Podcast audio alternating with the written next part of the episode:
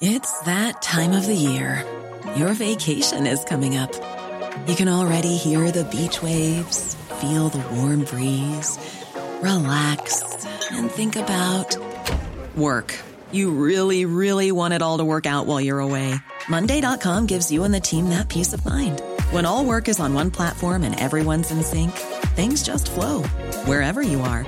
Tap the banner to go to Monday.com.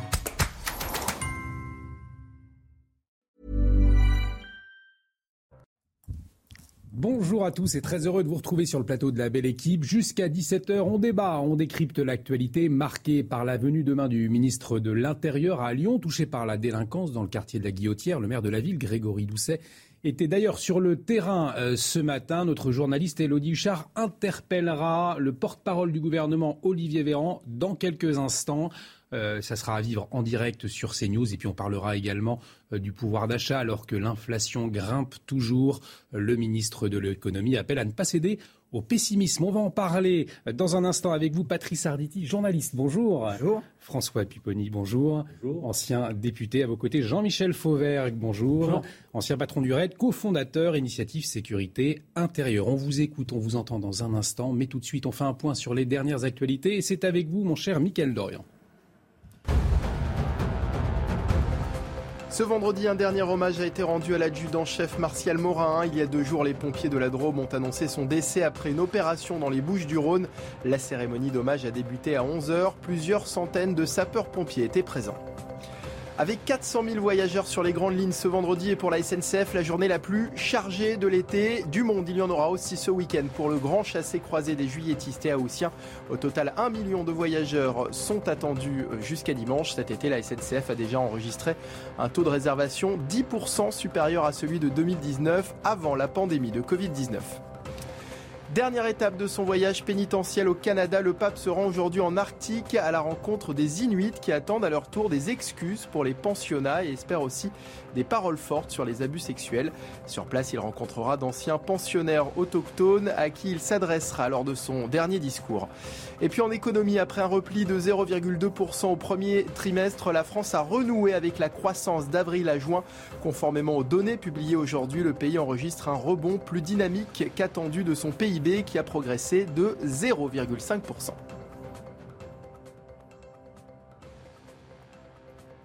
Retrouvez Bonjour Docteur Mio avec Idéal Audition, spécialiste de la santé auditive accessible à tous. Idéal Audition, vous allez adorer tout entendre.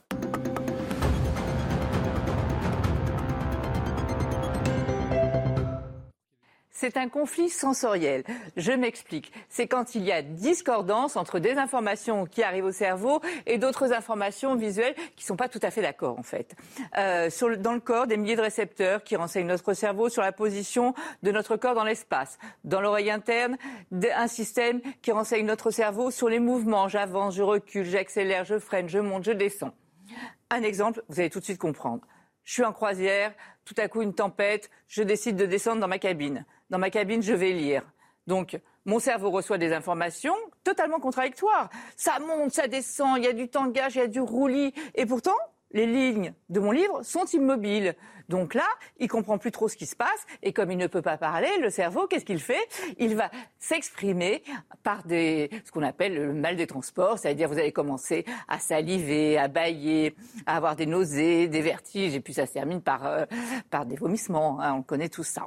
Alors, euh, le mal des transports, ce qu'il faut faire pour l'éviter, vous l'aurez compris, c'est être le plus concordant possible. Pourquoi celui qui conduit la voiture n'est jamais malade parce qu'il sait exactement, il anticipe ce qui va se passer. Donc les informations qui arrivent au cerveau sont concordantes. Donc vous allez dire à tout le monde dans la voiture bah, de ne pas lire, hein, euh, essayez aussi d'éviter les repas trop copieux, aérer. Surtout, arrêtez-vous régulièrement de manière à resynchroniser tout ça que les informations soient tout à fait concordantes.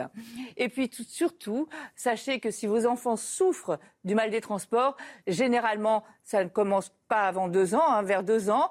Et ça commence à disparaître après 12 ans. Et si ça ne passe pas, sachez qu'il existe tout un tas de moyens, allant des petits bracelets que l'on met autour du poignet jusqu'à la phytothérapie, l'homéopathie ou des médicaments un peu plus puissants.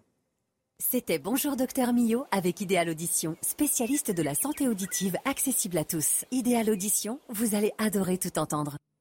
Allez, on va euh, tout de suite écouter Olivier Véran sur la rentrée sociale, une rentrée sociale qui s'annonce difficile. On écoute. Ce qui se joue en réalité, la, recherche de pouvoir d'achat dans notre pays, elle est liée, elle est conditionnée au fait d'avoir une activité professionnelle. Sauf quand on est trop éloigné et qu'on relève de minima sociaux, et nous les avons augmentés avec la loi qui a été adoptée au Parlement. Donc nous ne craignons pas une, rentrée sociale plus agitée qu'une autre. Nous ne voulons pas euh, euh, céder euh, à la tentation de se dire que la rentrée devrait être calme et que pour cela il ne faudrait rien faire. Ce, serait terrible et ce n'est pas pour ça que les Français ont accordé leur confiance au président de la République puis aux parlementaires qui composent la majorité présidentielle. Bonjour Monsieur le ministre, Carly Billy, Radio Fréquence Protestante. Monsieur le ministre, la pandémie de Covid-19 n'est pas terminée, mais le Conseil scientifique chargé d'éclairer le gouvernement dans la gestion de la crise sanitaire s'apprête à tirer sa révérence ce 31 juillet. Vous qui avez été personnellement ministre de la Santé, le porte-parole du gouvernement, Olivier Véran, qui vient donc s'exprimer euh, sur la rentrée sociale, il y a effectivement des inquiétudes. On va y revenir dans un instant. Elodie euh, Huchard doit interroger le porte-parole sur la question euh, du quartier de la Guillotière, vous le savez, miné par la délinquance. Le ministre de l'Intérieur, Gérald Darmanin, doit s'y rendre demain. Ce matin, c'était le maire de la ville, Grégory Doucet, qui est allé sur place à la rencontre des habitants. Et avant de parler de cette venue de Gérald Darmanin, je vous propose de regarder cette séquence marquante entre une habitante, justement, et euh, son maire, le maire de Lyon. La seule chose que je peux vous dire aujourd'hui, c'est que moi, la volonté de mon côté, elle est là. Donc j'ai certainement pas l'intention de laisser tomber les habitants de la Guillotière. C'est pour ça d'ailleurs que je m'y rends régulièrement. Je suis là aujourd'hui euh, pour euh, venir à votre rencontre, à la rencontre des commerçants. J'ai jamais eu peur pour moi. Je voilà, c'est pour lui en fait. Mais bien sûr. Il a six semaines. Je me dis mais dans quel monde je viens de le catapulter, ce bébé? Bien sûr. Mais encore une fois, je, vous disais ça tout à l'heure, madame. Et moi, je faisais pas de politique avant, j'ai commencé à en faire parce que j'ai pas envie que le monde qui, arrive eh bien, ne puisse pas être satisfaisant pour mes enfants d'abord, bien évidemment après pour tout le reste de la population, mais c'est bien aux enfants que je pense en priorité. Dans quel monde je vais catapulter euh, ce bébé? L'inquiétude de cette mère de famille alors que le quartier de la Guillotière, on le rappelle, qui est en plein centre de Lyon, c'est aussi sa spécificité, est miné euh, par euh, les questions de délinquance, notamment liées euh, à des personnes en situation irrégulière. Patrice Arditi, le défi aujourd'hui, c'est s'en prendre à ces délinquants, traiter ce problème de l'insécurité pour que demain, nos enfants, nos petits-enfants puissent encore marcher en sécurité dans nos villes françaises.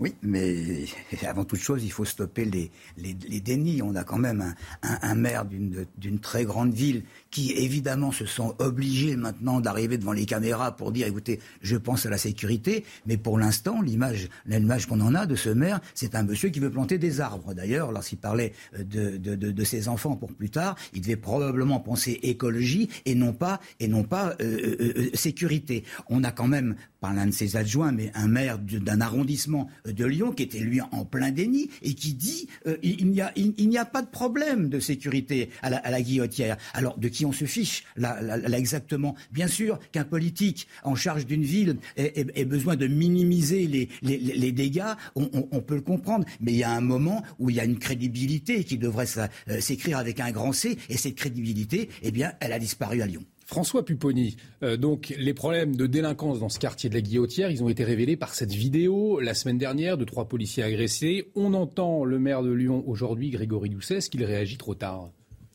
Le problème, c'est qu'il y a une nouvelle génération d'élus, 2020, euh, y compris dans les grandes villes comme Lyon, Bordeaux, des élus écologie les Verts, qui n'ont pas, il le reconnaît d'ailleurs, qui, mmh. qui ne faisaient pas de politique avant donc qui arrive avec un certain, une vision assez dogmatique de la situation, en particulier dans le domaine de l'écologie, considérant que c'est la panacée et que leur rôle à eux, c'est de s'occuper de ça. Et que les autres sujets, en particulier la sécurité, c'est le régalien l'État. Donc ils sont partis mm. sur une base. Mais sincèrement, ça fait 30 ans ou 40 ans que j'entendais plus un discours comme celui-là. Parce que ça fait 30 ans, et pas Jean-Michel Fauver qui peut dire que on a tous compris que c'était les collectivités locales et l'État qui, ensemble, dans une ville, pouvaient essayer d'assurer la sécurité euh, des citoyens. Et que s'il n'y a pas un couple qui fonctionne, maire-commissaire, on ne peut pas y arriver. Parce que chacun a sa responsabilité, chacun a sa place. Hein. Il n'est pas question que le maire se substitue au rôle du commissaire et le commissaire au rôle du maire, bien sûr. Mais, mm. mais moi, j'étais maire pendant 20 ans d'une ville comme Sarcelles. On ne pouvait y arriver que si on travaillait ensemble main dans la main. Et, et sincèrement, l'ancienne génération d'élus, on avait tous compris ça, on le faisait. Là, il y a des élus qui disent non, moi, la sécurité, c'est pas moi. C'est l'État. Je veux des policiers, c'est pas mon rôle. Et si on fait ça, on n'y arrivera jamais. Parce que, sincèrement, s'il n'y a pas un sursaut de l'ensemble des institutions républicaines ensemble, on ne peut pas tenter de régler le problème. on aura même du mal à le régler ensemble. Mais en tout cas, si on n'y va pas ensemble, on ne peut pas le régler. Jean-Michel Fauvergue, on, vous écoute dans un instant, mais justement, on va entendre le, maire de Lyon, Grégory Doucet, qui en appelle à l'État pour plus de police nationale. Donc effectivement, ça révèle aussi ce que vous venez de dire. On écoute euh, Grégory Doucet. On n'est pas du tout sourd à, ces, interpellations. La preuve en est, c'est que voilà, juste derrière vous, ici, se trouvent deux véhicules de la police municipale qui intervient quotidiennement, tous les matins, ici, sur cette place Gabriel Péry. Et ça depuis des mois on a conscience des phénomènes d'incivilité, de délinquance et de criminalité même qui, prennent place sur ce territoire. C'est pour ça qu'on a une action résolue au niveau de la police municipale avec une présence quotidienne. Maintenant, la police municipale ne peut pas tout à elle seule, donc on a aussi besoin d'une présence massive de la police nationale. Elle a déjà été renforcée. C'est d'ailleurs pour ça d'ailleurs que j'avais demandé au ministre de l'Intérieur il y a près de deux ans maintenant euh, que les effectifs de la police nationale soient augmentés sur la ville de Lyon puisque de l'avis de tous les experts, euh, il y avait un déficit très important de la police nationale sur ce territoire. Et puis, on avait aussi besoin de renforcer les moyens de la justice. Ça, c'est très important. C'est vrai, c'est vrai pour ce qui doit être fait sur ce territoire. C'est vrai pour l'ensemble du pays. On a besoin d'avoir une justice qui soit eh bien, équipée pour répondre aux enjeux, pour répondre aux besoins des territoires. Alors Jean-Michel, effectivement, on, entend le maire de Lyon euh, dire, moi j'ai fait le travail avec ma police municipale, mais c'est l'État qui n'a pas envoyé suffisamment de policiers. Est-ce que ça montre que euh, l'État et la municipalité n'ont pas suffisamment marché main dans la main sur cette question de la sécurité, notamment à la Guillotière à Lyon? Non, euh, Patrice disait tout à l'heure qu'il euh, ne faut surtout pas de déni, il faut se rendre compte mm. réellement de la situation actuelle, faire un point, faire un bilan sur la situation. C'est la la, première des choses pour travailler contre cette insécurité.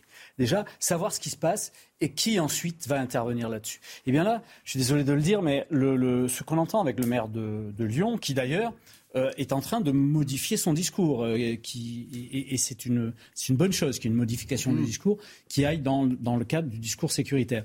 Eh bien, ce qu'on attend avec le maire de Lyon, c'est ce que les Français et les, les, et, les gens là, de ce quartier-là, comme d'autres quartiers, ne veulent plus entendre. C'est-à-dire, c'est pas moi, monsieur, c'est la faute de, de l'État euh, et, l'État qui dit non, c'est il faut, il faut, que tout le monde travaille ensemble. Alors, la réalité des choses, c'est effectivement comme l'a dit euh, euh, François Pupponi, qui s'y connaît puisqu'il était maire euh, mmh. de, Sarcelles, et c'est de travailler tout le monde main dans la main, de ne pas avoir un déni sur la, problématique qu'il y a dans certains quartiers et travailler tout le monde main dans la main. Et là, pour le coup, la, présence, alors la présence de la police nationale a été renforcée. Elle a été renforcée depuis plusieurs mois déjà. Hein.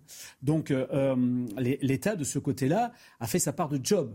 Euh, mais la présence de la police municipale, Lyon a une grosse police municipale sur le quartier, euh, elle n'était pas acquise, même si depuis euh, quelques jours, le maire dit qu'il la met tous les matins. Pourquoi tous les matins On ne sait pas trop. Hein. C'est-à-dire la, criminalité, elle n'est pas, pas réglée sur, des, sur une horloge particulière. Donc il faut qu'elle soit présente tout le temps. Mais qu'elle soit présente qu'elle se coordonne avec les équipes de la police nationale et qu'elle se coordonne aussi avec les équipes de sécurité privée sur les centres commerciaux qui y a alentour, etc. La sécurité, aujourd'hui, tout le monde le sait et tous les maires euh, qui ont une expérience dans ce domaine-là le savent, la sécurité, elle est globale. Tout le monde doit prendre en compte, tous les acteurs doivent prendre en compte cette sécurité-là. C'est comme ça qu'on va arriver à avoir beaucoup plus de présence parce que les, gens sur le terrain nous demandent, demandent, beaucoup plus de présence. Et ça, il faut la leur offrir.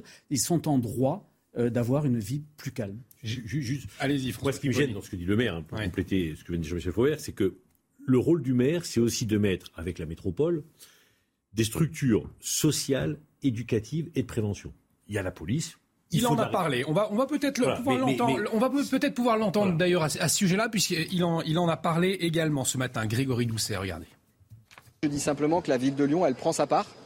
Hein, elle fait le travail en mobilisant sa police municipale, en faisant en sorte de déployer eh des actions d'accompagnement social, des actions à destination des publics qui sont en situation d'addiction. Donc tout ça, on l'a renforcé. On prend notre part.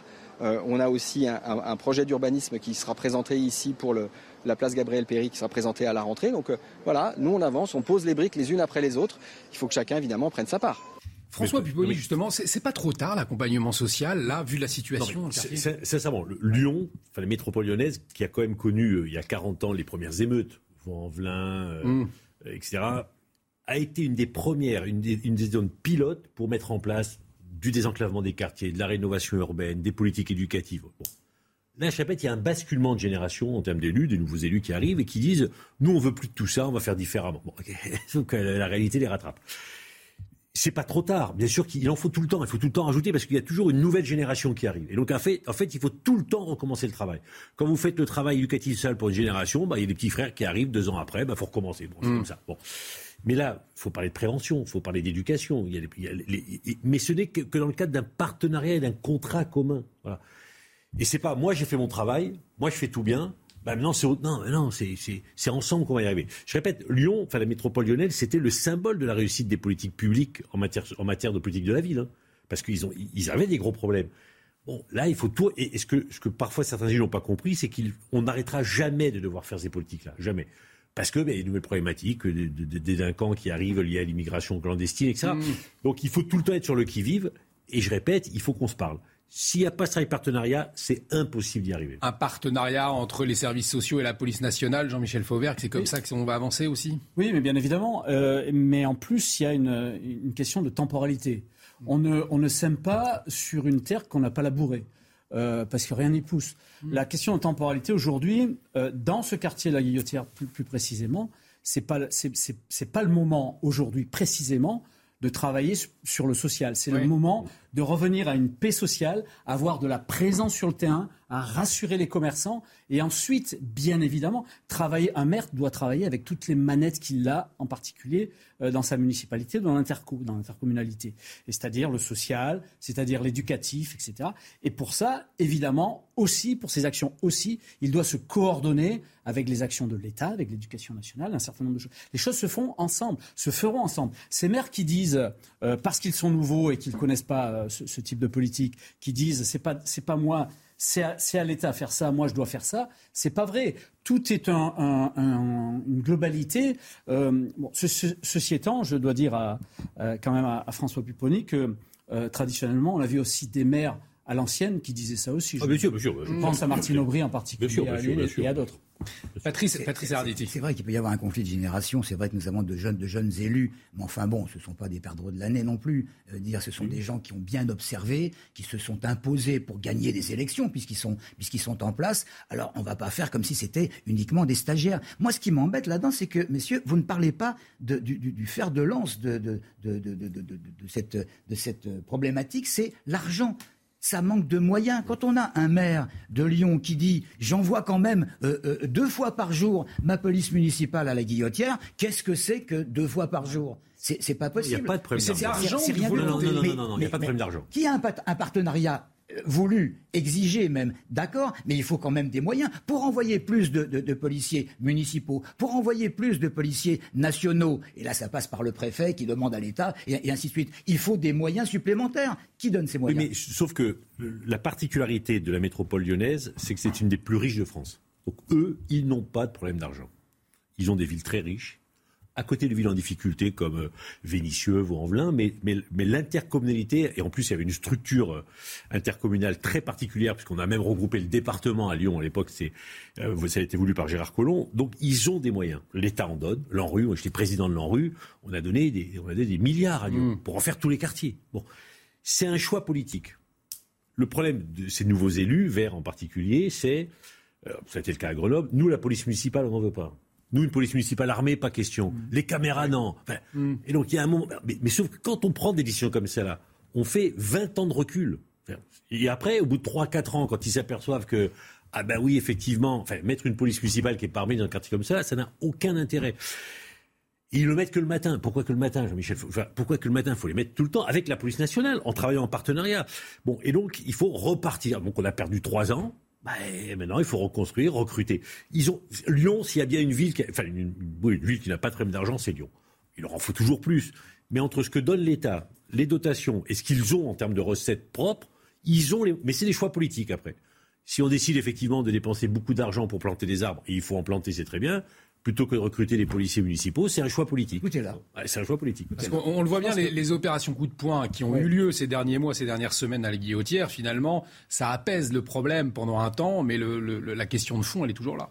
Mais bien sûr qu'elle est toujours là, la question de fond. Et la question de fond, elle se règle par une présence qui, doit être une présence peut-être pas permanente, mais en tout cas une présence beaucoup plus importante euh, et dans les rotations qu'elle ne l'est aujourd'hui. Mm. En fait, en réalité, si vous voulez rétablir euh, dans, un quartier la sécurité au profit des citoyens, et en général, quand on rétablit la sécurité, c'est au profit des plus démunis. C'est eux qui en souffrent le plus de cette absence de sécurité. Eh bien, quand vous voulez rétablir cette sécurité-là, il vous faut deux choses. Il vous faut d'abord une présence sur le terrain. Je dis présence manière générale, et c'est là où la coordination entre la police nationale, entre les polices municipales, entre les services privés de sécurité, voire même avec la collaboration des habitants du, quartier, euh, va être nécessaire. Et ensuite, il vous faut, sur les faits les plus graves, des, sanctions pénales qui soient euh, immédiates et adaptées. Et là, de ce point de vue-là, il faut encore euh, travailler là-dessus parce que la, les, sanctions pénales ne sont pas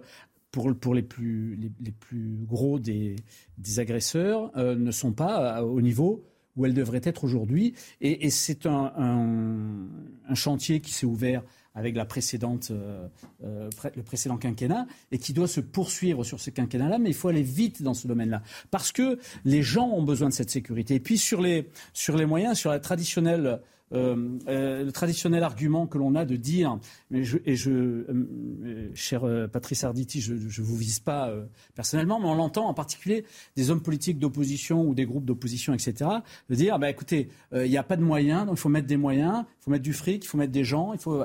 Je, je, rappelle quand même que je le rappelle souvent que si vous rajoutez le nombre de policiers nationaux, le nombre de gendarmes avec leurs réserves, euh, on est un des pays qui a le plus de présence policière par habitant. Sauf qu'on ne les voit pas sur le terrain parce qu'il y a d'autres tâches. Et, c'est bien ça qu'a annoncé le président de la République dans son programme euh, euh, présidentiel, de dire que à l'horizon 2030, il faut doubler le nombre de personnes sur le terrain. Ça ne veut pas dire recruter deux fois plus. Mmh. Ça veut dire mettre les gens qui, ont été recrutés pour ça aux bonnes places, sur le terrain d'une manière générale. Ça, c'est important. Et le faire aussi en collaboration avec les, municipalités, les communalités, les intercos, etc. Alors on va écouter euh, la, maire du, du 7e arrondissement de Lyon, elle aussi d'Europe Écologie Les Verts. Regardez, pour elle, c'est un événement parmi d'autres en période estivale. On l'écoute. Évidemment qu'on condamne les violences, euh, ce qui a eu lieu, et qu'on apporte tout notre soutien euh, aux forces de l'ordre. Après, c'est euh, un événement parmi d'autres. Je crois qu'en période estivale, il y a effectivement une situation qui se complique. Mais si on dézoome un petit peu, eh ben, on peut voir que la situation s'est améliorée depuis le début de l'année, avec notamment, bah, grâce à la présence policière, la disparition du marché à la sauvette. Le maire de Lyon réclame depuis son arrivée à la municipalité des policiers nationaux supplémentaires, puisque nous, notre police municipale est là euh, tous les jours de 9h à 13h et elle fait son travail. Alors un événement parmi tant d'autres en période estivale, on peut contredire puisque on sait aujourd'hui qu'il y a un centre de rétention administrative qui va être annoncé par Gérald Darmanin demain, puisqu'il y a aussi ce problème, Patrice Arditi, ces personnes en situation irrégulière qui viennent dans ce quartier et qui font des allers-retours entre le CRA, ce fameux centre de rétention administrative, et le quartier de la Guillotière conséquences euh, des trafics en tout genre. On ne sait pas du tout comment on peut régler ce problème. il y a des lois. Euh, Monsieur Darmanin, il est obligé d'appliquer d'appliquer la loi. Euh, là, en principe, s'il y a un jeu de va-et-vient entre ces, ces, individus, la justice, le centre de rétention et puis hop, l'évaporation, si je peux, si je puis dire, je vois pas comment ça peut se calmer. Mais je voudrais revenir sur quelque chose. Mm. on parle de Lyon.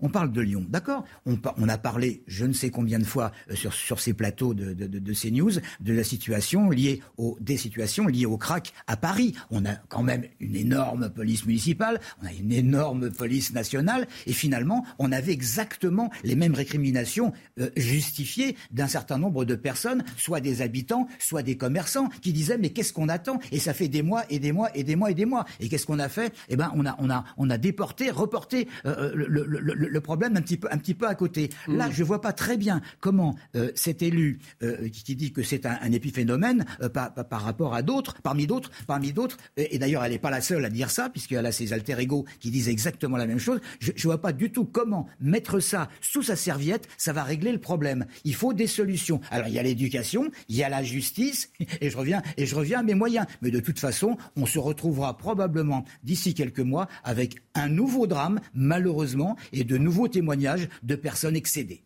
François Pupponi, il nous reste deux minutes avant la pause. Il y a aussi la, question de la, des personnes en situation irrégulière. Bien sûr. ce, qui, se passe aujourd'hui, dans beaucoup de centres-villes, mm. les populations en situation d'immigration irrégulière sont maintenant des revendeurs de cigarettes à la sauvette. C'est très lucratif. Et si vous êtes pris, vous risquez quasiment rien, moins en tout cas que de trafiquer la drogue. Mm. Donc ils font tout ça. Et qui achètent Ils ont, des, ils ont des, gens qui achètent, parce que le prix du tabac, on leur vend du poison. Imaginez des, cigarettes fabriquées on ne sait pas où, vendues euh, sous le manteau, etc. Bon. Donc ça, c'est une nouvelle problématique. C'est à la fois un nouveau trafic qui se développe et des gens qui sont en situation irrégulière. Et ce qu'on n'arrive pas à juguler, à régler, d'où la visite demain de Gérald Darmanin qui va faire des annonces, puisqu'il a lancé une loi en, septembre, c'est comment on arrive à arrêter l'immigration clandestine et une fois qu'ils sont sur le territoire, de les renvoyer chez eux. Hmm. Parce qu'effectivement, les lois aujourd'hui permettent à ces gens d'aller en centre de rétention, de pouvoir en sortir. Voilà. Et c'est ça qui aujourd'hui est en train de. Alors c'est vrai pour la, colline du crack ou les crack à Paris, où c'est souvent des, des, des, gens, euh, des, Érythréens en particulier, qui, qui sont les trafiquants. Et, d'autres, bon. et donc on voit bien comment cette problématique de l'immigration clandestine est en train de miner le, cœur des villes. Avant, c'était dans les quartiers, maintenant, c'est dans les centres-villes. Bon. Et donc, c'est la donnée. Si on n'y arrive pas, et, on voit bien que c'est en train de pourrir un certain nombre de, situations dans nos villes. Si on n'y arrive pas, oui, le gouvernement sera en grande difficulté. La solution, c'est quand même pas de renvoyer ces gens-là ah bah, en, banlieue. Ah non, pas en banlieue, c'est de les renvoyer chez eux. ah non, c'est dangereux. Parce que là, la présence policière va déplacer le trafic. Hein. Si on met beaucoup de policiers, ils peuvent en arrêter quelques-uns, mais globalement, ils vont déplacer le trafic. Et puis, vous savez, il y a tellement de gens qui sont captifs à pouvoir faire ce trafic que lorsqu'on en arrête 10 et qu'on en de 5, il y en a 15 qui reviennent derrière. Donc, il faut une vraie politique d'éradication de l'immigration clandestine euh, dans notre pays. Justement, on va marquer une pause, on va le voir dans, un instant. Une commerçante de Lyon qui dit bah, la délinquance, finalement, euh, j'ai quitté le quartier de la Guillotière et la délinquance me poursuit. On voit ça tout de suite, mais on marque une pause. Restez avec nous sur CNews. De retour sur le plateau de la belle équipe, si vous nous rejoignez toujours avec Patrice Arditi, François Pupponi, Jean-Michel Fauvergue. On continue de parler de la situation à la Guillotière dans un instant, mais avant le rappel des titres avec vous, mon cher Mickaël Dorian. En Ardèche, un homme de 44 ans a avoué avoir provoqué plusieurs départs de feu. Si l'incendie qui a ravagé 1200 hectares est maîtrisé, les pompiers espèrent une baisse favorable des températures aujourd'hui et s'inquiètent en revanche des vents prévus pour ce week-end. Le maire de Lyon s'est rendu ce vendredi dans le quartier de la Guillotière, dix jours après l'agression de trois policiers. Grégory Doucet est allé à la rencontre des habitants, mais aussi des forces de l'ordre. Il souhaite renforcer les effectifs de la police nationale dans sa ville. Le maire de Lyon qui accueillera demain le ministre de l'Intérieur, Gérald Darmanin. Et puis en Ukraine, les exportations de céréales reprennent. Pour l'occasion, le président ukrainien s'est rendu dans un port du sud du pays. Le premier navire, le premier chargement depuis le début de la guerre est en cours, a annoncé Volodymyr Zelensky conformément aux accords signés le 22 juillet dernier. Et on continue de parler euh, de la situation à Lyon, plus précisément dans le quartier de la Guillotière. Mais l'insécurité est-elle gangrénée partout dans la ville? Euh, On va commencer avec ce témoignage de Marjorie. Il y a 11 ans, euh, elle a racheté le restaurant dans lequel elle travaillait pour, pour rentrer chez elle, tard dans la nuit. Elle traversait le quartier de la Guillotière, justement à Lyon. Mais fatiguée par l'insécurité, elle a décidé de déménager dans la rue de son établissement mais une accalmie de courte durée. Vous allez le voir avec ce reportage de Jeanne Cancard et d'Olivier Gangloff, le récit signé Michael Dos Santos. La guillotière n'est plus une exception.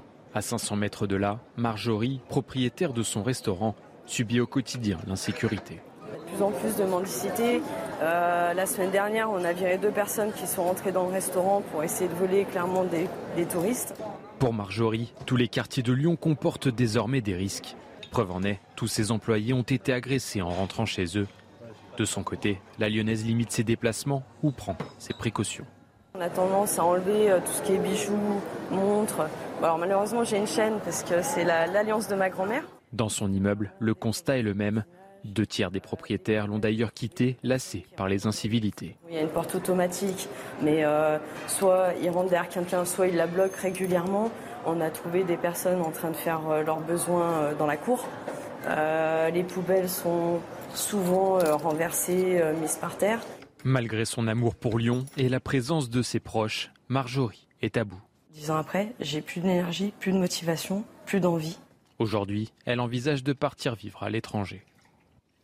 On va accueillir euh, Jean-Christophe Couvi, secrétaire national unité SGP Police, pour parler justement de cette insécurité à Lyon, mais également euh, sur la venue de Gérald Darmanin demain. Mais avant, Jean-Michel, euh, je vous regardais, ça vous a fait réagir ce, reportage hein? Oui, parce que ce qu'elle disait, la Marjorie, ça veut dire une, chose qu'on connaît depuis longtemps, c'est que la, la délinquance est mouvante.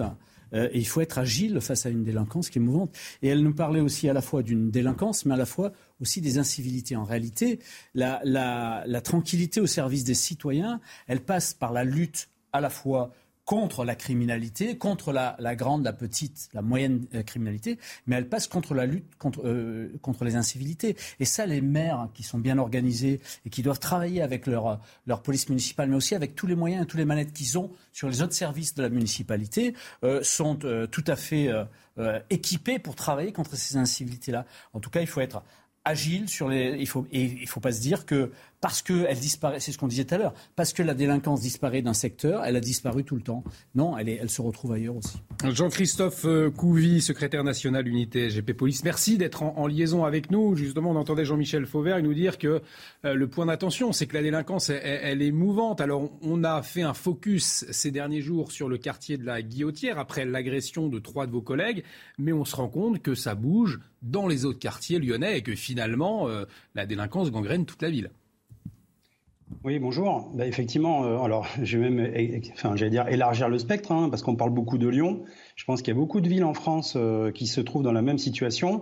Et en fait, on attend toujours qu'il se passe un fait divers pour avoir un focus et se dire ah là là, on découvre qu'il y a des problèmes et on envoie des forces de police. Donc là, la dose, vous voyez, en ce moment, je suis à Périgueux, chez mes parents.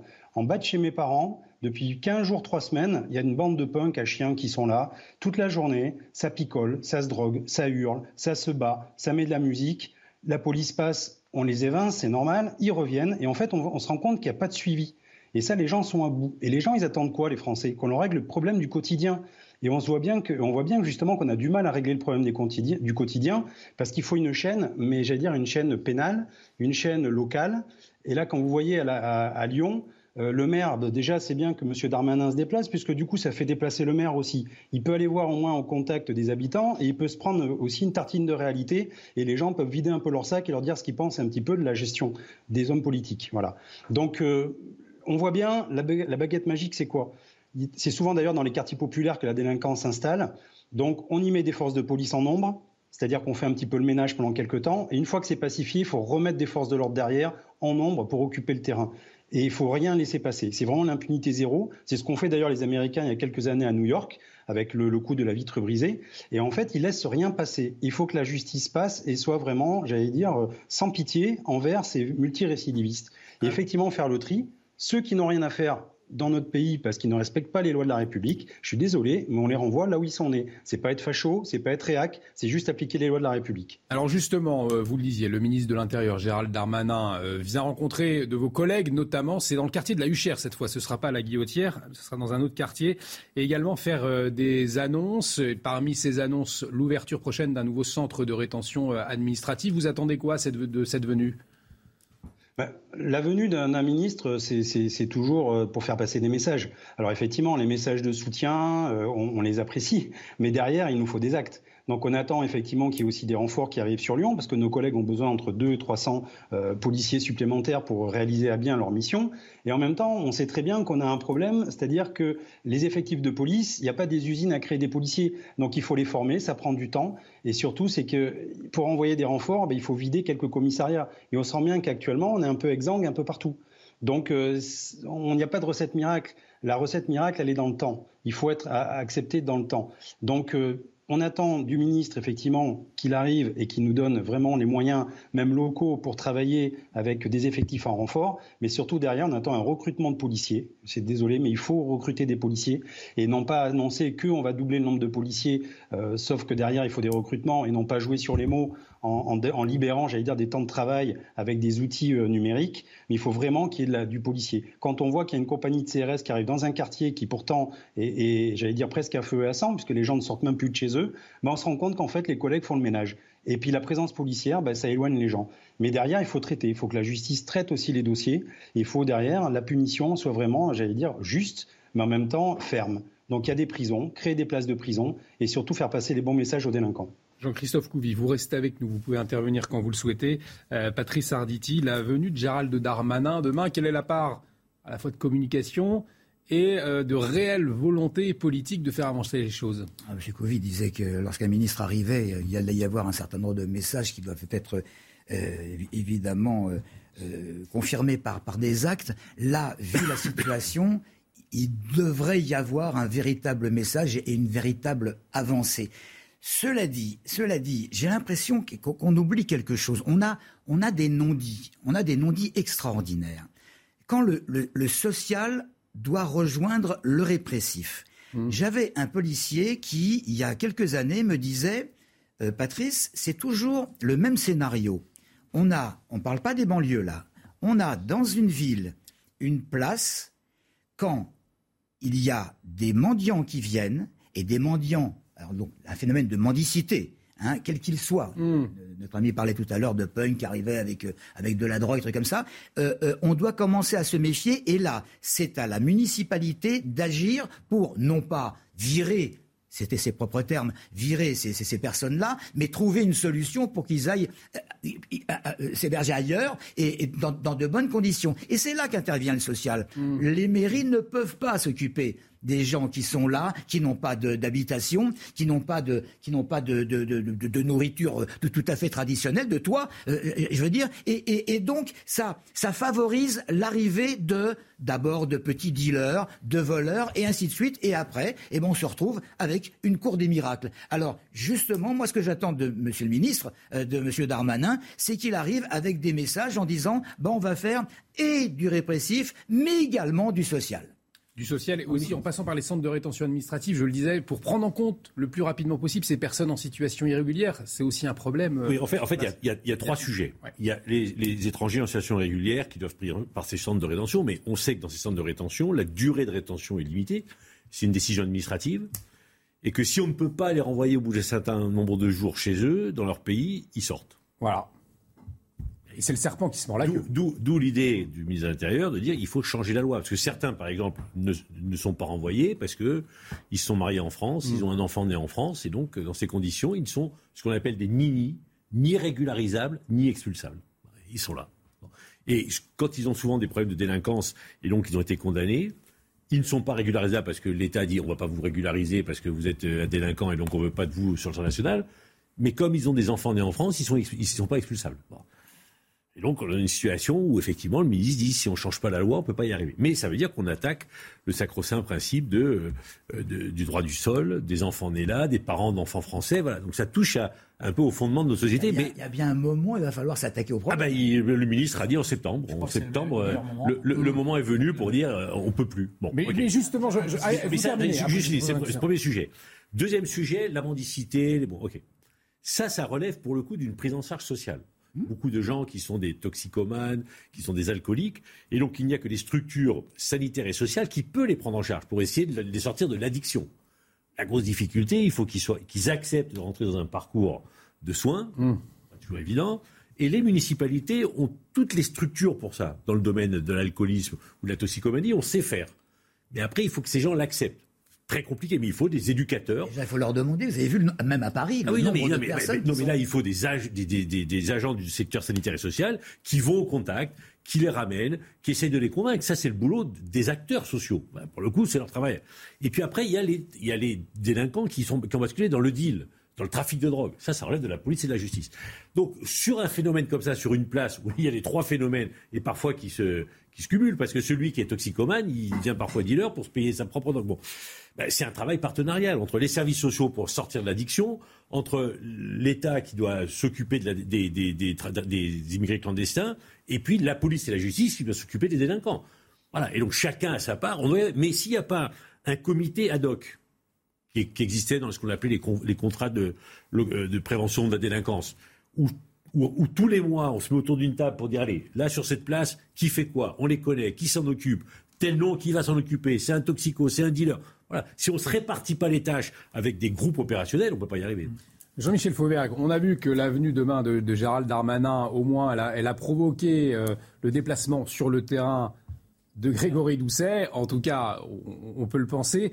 Euh, néanmoins, est-ce que ça sert réellement à quelque chose, ce déplacement du ministre de l'Intérieur? Est-ce qu'on est, il y a une part de communication? On connaît le ministre de l'Intérieur qui réagit très vite, notamment sur les, réseaux sociaux. Est-ce que derrière, effectivement, concrètement, il y a transformation? Alors, il y a un aspect politique, il y a un aspect opérationnel hmm. sur le le, je commencerai par l'aspect opérationnel. Euh, comme, comme l'a dit euh, Jean-Christophe Couvi, effectivement, l'arrivée sur le terrain d'un ministre de l'Intérieur après des faits de ce type-là, qui sont euh, fortement médiatisés, c'est certainement pour annoncer un certain nombre de choses euh, opérationnelles sur le terrain précisément, etc. Je ne sais pas s'il va renforcer les effectifs de Lyon parce qu'ils viennent d'être renforcés, euh, mais peut-être euh, pensons-nous à un, contrat local de sécurité. Vous savez qu'actuellement se signent beaucoup de contrats locaux de sécurité. C'est quoi un contrat local de sécurité? C'est comment mieux faire travailler sous l'égide de l'État. ce contrat est signé sous l'égide de l'État. Comment mieux faire travailler à la fois police nationale, police municipale, euh, acteurs privés de sécurité, acteurs de prévention, etc. Le proc. Euh, le procureur de la République, mm. etc., pour mettre les gens autour de la table et faire avancer sur des problèmes très particuliers et, des problèmes de terrain. Peut-être qu'il va, peut-être qu'il va euh, signer ça, ou alors peut-être qu'il va être à, l'origine de ça, etc. Mais la deuxième chose, c'est aussi effectivement le déplacement politique de, Gérald Darmanin. Et vous avez remarqué que ces derniers temps, et en particulier depuis que au Parlement, en tout cas à l'Assemblée nationale, on a une euh, on a eu une élection, euh, euh, une composition différente que, mm. ce qu'on avait avant. vous avez remarqué que il y a eu un durcissement du discours de, Gérald Darmanin, que d'ailleurs, sur la fin du quinquennat précédent, désirait la majorité de l'époque. Et en particulier, je ne vous le cacherai pas moi-même. Mm. donc il y a un durcissement de ce discours-là sur l'expulsion des étrangers délinquants qui n'ont rien à faire dans notre pays. Ça, c'est une idée qui, avant, il y, a, deux ans de ça, vous faisiez lyncher en place publique. Était tabou, même. Oui, vous hmm. faisiez lyncher. Aujourd'hui, nous, nous l'avons défendu à l'intérieur de notre majorité. Aujourd'hui, tout le monde la reprend, mais c'est quelque chose de tellement naturel et de tellement normal de, de, faire en sorte que les gens qui sont sur notre territoire national, qui profitent des avantages de la, République, eh bien, à un certain moment, quand ils sont contre la République, soit parce qu'ils sont délinquants, soit parce qu'ils ont des problèmes de, radicalité, euh, eh bien, à un, certain moment, comme ils représentent un danger, on les expulse. Bien évidemment. Maintenant, il faut, comme l'a dit euh, François Pupponi, mettre nos, textes en, osmose avec cette pensée-là qui maintenant est une pensée généralisée.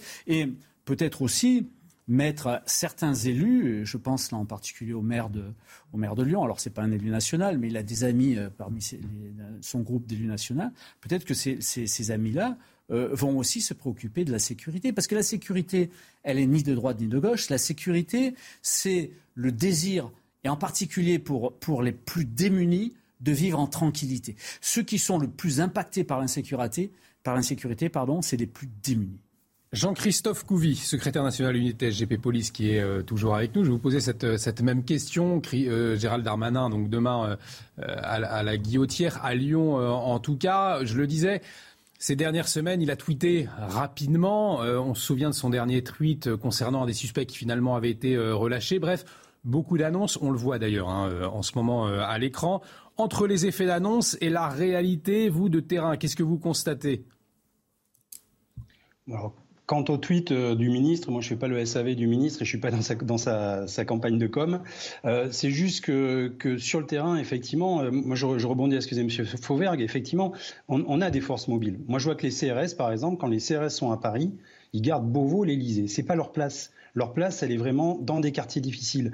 Et par exemple, là, il faut laisser une compagnie de CRS ou une demi-compagnie pendant un an pour épauler euh, mes collègues sur le terrain. Et je peux vous dire que le calme va revenir. Quand on discute avec tous mes collègues qui ont fait ça déjà il y a 10 ans, 15 ans, 20 ans, même à Lyon, Minguette et compagnie, ils nous disaient la même chose. Au début, ben effectivement, c'est un peu dur. On fait le ménage. Les délinquants, on voit très bien qu'on occupe le terrain. Et vous savez, c'est un peu comme dans les OPEX. Il faut gagner le cœur des gens. C'est-à-dire qu'il faut une présence, euh, j'allais dire, policière et en même temps on gagne le cœur des gens parce que les gens il y a une, discussion qui se fait avec eux ils voient que les policiers sont des hommes et des femmes comme les autres et on gagne un petit peu comme ça ben voilà on a des informations ils prennent confiance aux policiers plutôt qu'on leur dise toujours que les policiers sont les ennemis de la société ben ils se rendent compte que non qu'on est là pour les aider donc voilà il faut utiliser les forces mobiles euh, justement pour ça, pour faire des opérations coup de poing, mais les laisser en durée et après les déplacer.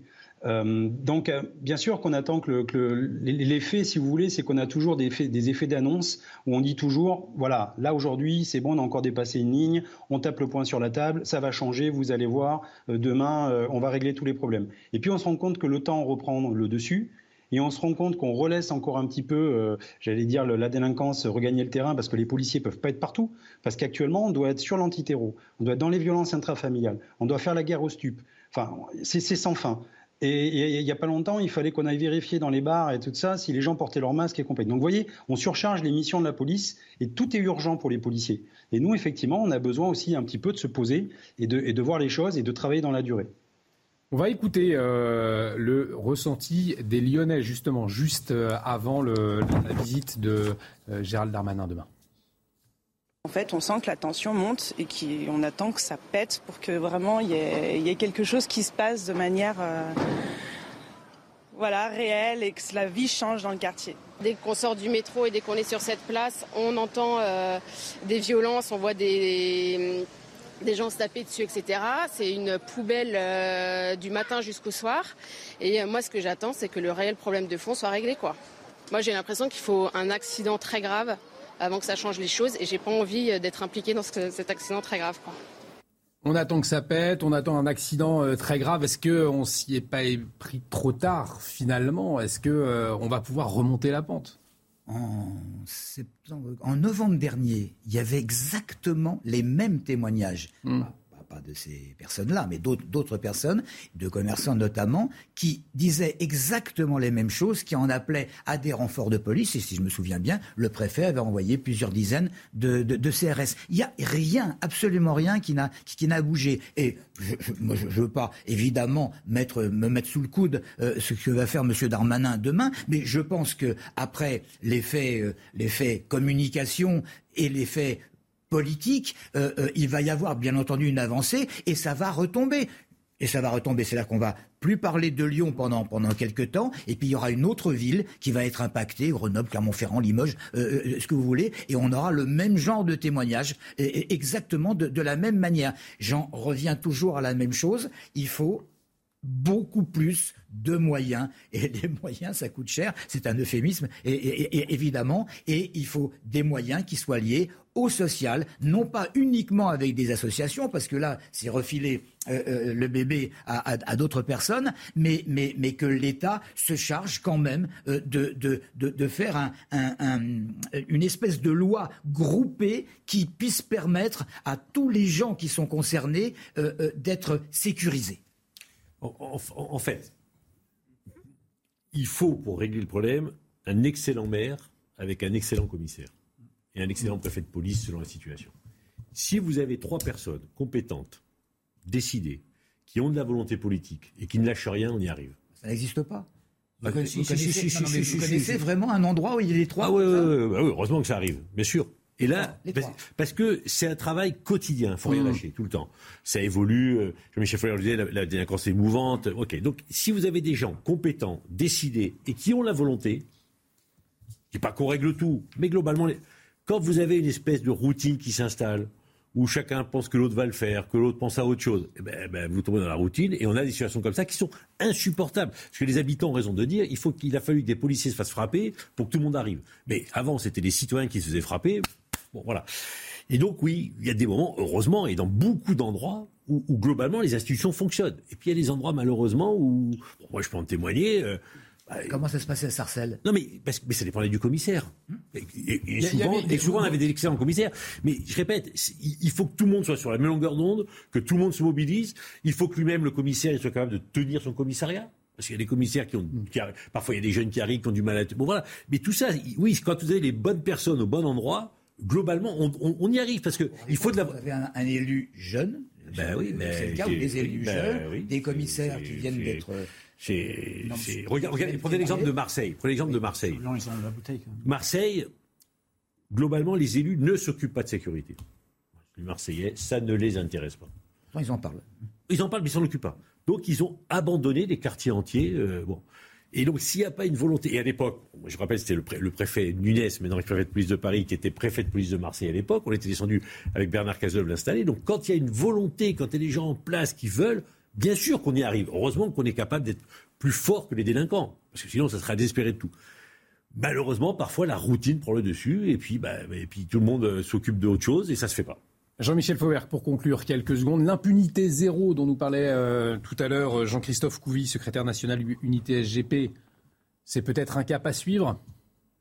Bien, bien, évidemment. Euh, vous voyez, sur, le, sur le, le, travail, on recherche le plein emploi. On a, on a, fait baisser le chômage et on recherche le plein emploi.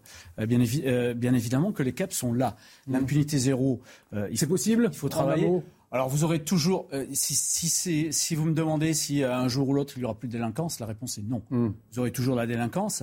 Mais là, on est au-delà de ce qu'on peut tolérer. On, ne peut pas euh, tolérer que les gens se fassent tabasser dans la, dans, dans, dans, la rue et, et, en particulier les, les, les, policiers. Et il faut, qu'on protège ceux qui nous protègent. Alors on va parler. effectivement, il faut, il faut qu'on aille sur ce cap-là. Je voudrais juste. juste Alors on, on, en dira peut-être un mot tout à l'heure parce qu'on va continuer à parler de sécurité avec l'expulsion euh, d'un imam nordiste. Il était accusé de discours haineux envers les valeurs de la République. Mais on marque une pause. On se retrouve dans un instant. À tout de suite sur CNews. De retour sur le plateau de la belle équipe, toujours avec nos invités Patrice Arditi, François Pupponi, Jean-Michel Fauvergue. Dans un instant, on va revenir sur cette expulsion d'un imam. C'est euh, Gérald Darmanin qui l'a annoncé lui-même hier. Mais avant, on fait un point sur les dernières actualités. C'est avec vous, Mickaël Dorian. Avec 400 000 voyageurs sur les grandes lignes ce vendredi et pour la SNCF, la journée la plus chargée de l'été et du monde. Il y en aura aussi ce week-end pour le grand chassé-croisé des juilletistes et haussiens. Au total, 1 million de voyageurs sont attendus jusqu'à dimanche. Cet été, la SNCF a déjà enregistré un taux de réservation 10% supérieur à celui de 2019 avant la pandémie de Covid-19. Ce vendredi, un dernier hommage a été rendu à l'adjudant-chef Martial Morin. Il y a deux jours, les pompiers de la Drôme ont annoncé son décès après une opération dans les Bouches du Rhône.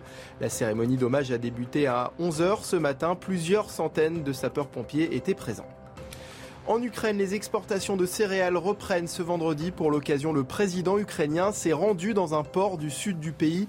Le premier navire, le premier chargement depuis le début de la guerre est en cours, a annoncé Vladimir Zelensky conformément aux accords signés le 22 juillet dernier. Et puis plus d'un milliard de dollars à gagner, c'est le méga jackpot d'une loterie aux États-Unis dont les six bons numéros n'ont pas été trouvés lors des 29 précédents tirages.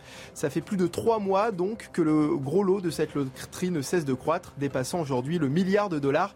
C'est le quatrième plus gros gain jamais affiché pour une loterie.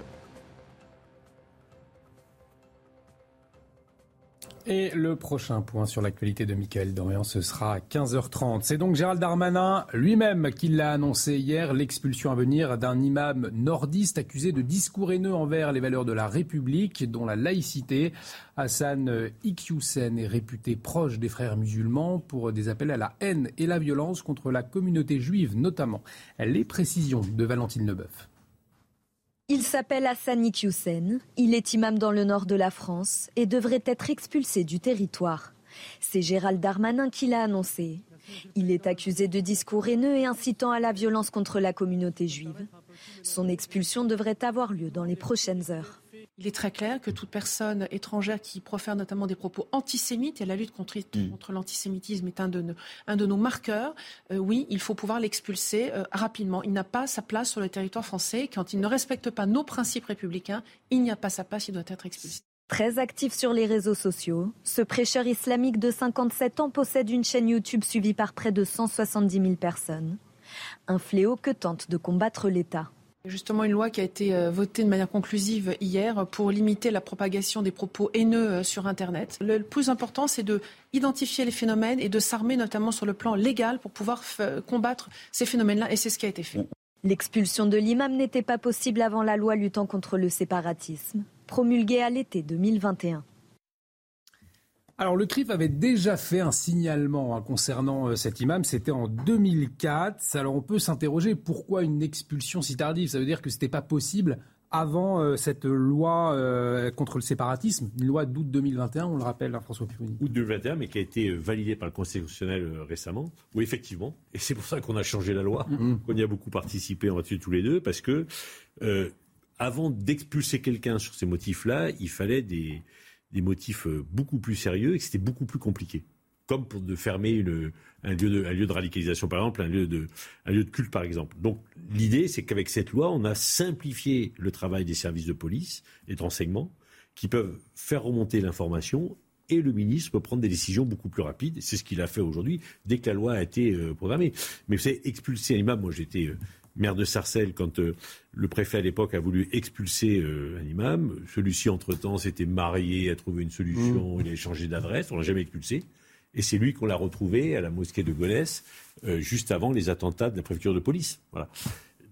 D'où l'idée de changer la loi pour faire en sorte que, bien entendu, quelqu'un qui qui n'est pas français, on ne peut pas expulser quelqu'un qui est français bien entendu, puisse être expulsé plus facilement. Et, donc voilà ce qui va être. Alors on verra bien aussi les recours qui vont être, j'imagine, engagés mmh. par cet imam, mais normalement avec le texte qui a été voté, on sait sécuriser juridiquement. Dissuasif euh, comme euh, annonce cette, cette expulsion ou pas? Bah, c'est, bien évidemment que c'est dissuasif et je, veux, je veux insister sur euh, le fait que sans la loi sur le, sur le séparatisme, enfin sur les principes de la République, c'est le nom exact de la loi, euh, ça n'aurait toujours pas été possible. Mm. Donc cette loi a été votée, euh, elle a été votée par la majorité de l'époque. Un certain nombre de, groupes s'y sont opposés, malheureusement, euh, jugeant qu'elle n'allait pas assez loin. En tout cas, on voit que dans ce domaine-là, elle apporte un plus et c'est nécessaire. Maintenant, la, problématique, c'est souvent en, France le décalage entre les mesures annoncées et l'exécution réelle de la, mesure. Pourquoi? Parce que souvent, il y a des recours et, et il y a des recours sur recours. On est un pays où il y a le plus de recours sur, euh, sur l'ensemble de, ces mesures-là. Et, quelquefois, c'est à cause de ça que les choses traînent en longueur, ne sont pas appliquées, font en sorte que l'imam va se marier et donc euh, il ne sera pas expulsable. Euh, d'où la nécessité, évidemment, de raccourcir ces recours. D'ailleurs, il y a une, une possibilité d'urgence absolue de, de, de, d'expulser les gens en urgence absolue, euh, visiblement pas dans ce cas-là, mais mmh. d'expulser les gens en urgence absolue sans aucun recours, euh, il faut arriver à raccourcir les délais entre ces annonces-là, les décisions prises et réellement la réalité des choses. C'est ce que demandent les, Français. Je pense que c'est bien perçu par le gouvernement actuel, en particulier par Gérald Darmanin, et c'est le moment ou jamais de, le faire avec la nouvelle composition qu'on a sur cette euh, Assemblée nationale. Finalement, Patrick Arditi, ça rejoint un peu la, même problématique qu'on avait à Lyon avec euh, ces euh, délinquants d'origine étrangère qu'il était très difficile d'expulser. On attend des annonces en septembre. Là, il y a l'expulsion de cet imam qui a été annoncé, mais des possibles recours. C'est sur ces recours justement qu'il faut actionner le, qu'il faut pardonnez-moi, je ne trouve plus les mots. il faut accélérer. Il faut accélérer, merci. Bien entendu, bien entendu qu'il faut accélérer, mais justement en situation d'urgence, euh, comme on vient de, comme on vient de l'évoquer. Mais moi, ce qui m'interpelle quand même, c'est qu'il y a eu la plainte euh, du CRIF et d'autres euh, d'ailleurs. Il, y a un certain nombre d'années, il y avait des appels à la haine qui étaient nombreux. Il y a, on l'a rappelé dans le reportage tout à l'heure, il, y a 170 000 personnes qui, regardent la chaîne de, de, cet imam. Il y a 49 000 ou 50 000 personnes euh, euh, qui sont inféodées euh, chez lui sur, sur, YouTube. cette personne, et là les gens n'y comprennent rien, si je me souviens bien, il est né en France. Mm. Il est né en France et il n'est plus français depuis sa majorité. C'est un casse-tête. C'est un, casse-tête absolument absolu.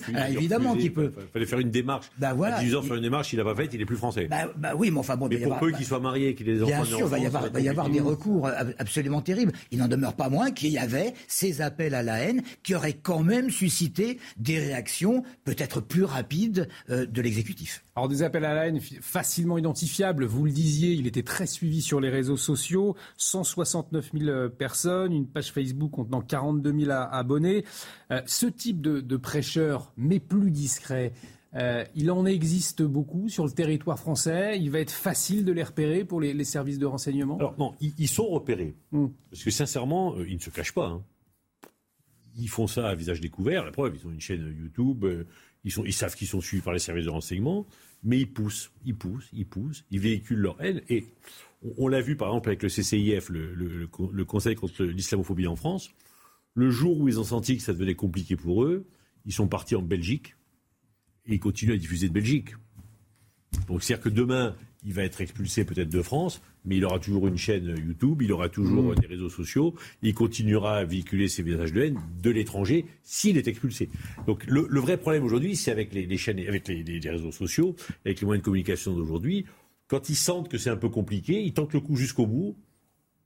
Ils partent un pays à côté et ils continuent à diffuser du pays à côté. Oui, donc finalement, euh, Jean-Michel Fauvergue, on, on, on s'attaque pas vers- on s'attaque à la personne, mais pas véritablement au problème de fond.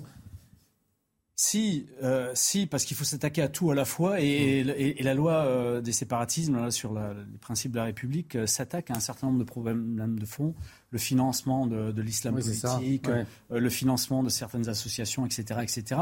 Euh, si, c'est une loi qui, qui, d'ailleurs euh, mérite aussi d'être complétée, euh, évidemment, mais c'est une loi déjà qui, euh, qui apporte euh, beaucoup de choses. Mais ce que je voulais dire, c'est que euh, dans, dans notre pays, comme dans beaucoup de pays européens, on s'est d'abord attaqué euh, euh, d'abord à rien et ensuite, euh, pendant longtemps, hein, et ensuite au, au salafisme, parce qu'on s'est aperçu que le salafisme, donc l'islam radical salafiste, euh, entraînait euh, souvent un passage à l'acte terroriste. Donc salafisme.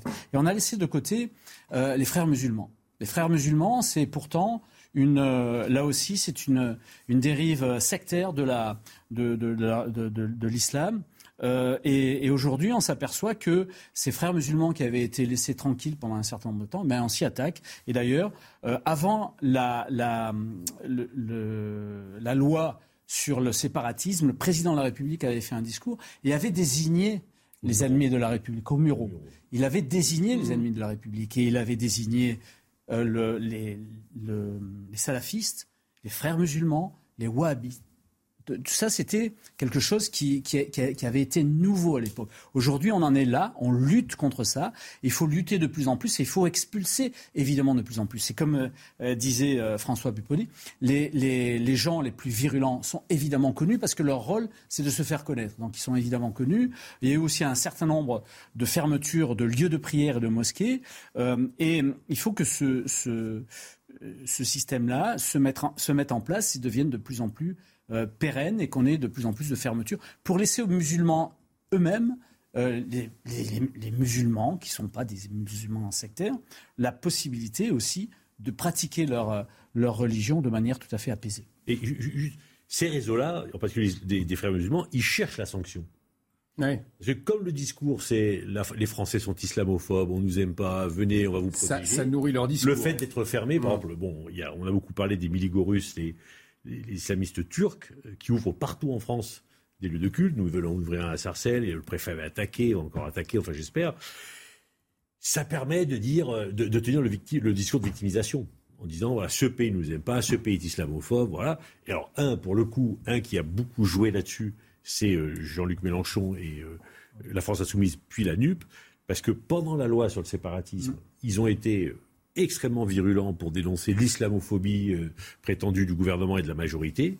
Et je peux vous dire que dans la campagne électorale, ils s'en sont allègrement servis et que ces réseaux-là les ont soutenus hein, en disant eux nous ont défendus, eux sont pour le voile et donc on vote pour eux. Et il faut dire que le résultat électoral, dans un certain nombre de quartiers, il est limpide. Du coup, Patrice Arditi, est-ce qu'il est utile de communiquer sur ces expulsions comme l'a fait euh, Gérald Darmanin? Est-ce que c'est nécessaire ou alors est-ce que, au contraire, il peut y avoir un effet contre-productif, comme vient de Non, il l'expliquer n'y aura François pas un effet contre-productif parce qu'il va y avoir de, de- de nouvelles élections. On parle d'un climat d'insécurité depuis un certain temps. Il y a des gens qui ont voté pour la NUPS, comme vous dites, euh, pour- pour Mélenchon, et qui doivent se mordre les, les- les doigts justement à, à juste titre. Bon, bah, aux prochaines élections, eh bien, euh, ils partiront dans, dans, dans, dans l'autre sens. Euh, ce qui est embêtant, euh, c'est effectivement d'avoir des gens comme ça dans, dans notre dans notre pays. Euh, euh, euh, la France, c'est un c'est un- un c'est un pays qu'on pourrait comparer à un, à un fruit. Il y a il y a il y a, des imams de ce genre qui ne mériteraient pas euh, euh, ju- justement qu'on qu'on qu'on qu'on- qu'on les salue dans, dans la rue tellement ils ils, ils transpirent la, la la haine. On enlève le verre ou les verres du fruit et ce sera beaucoup plus habitable notre pays.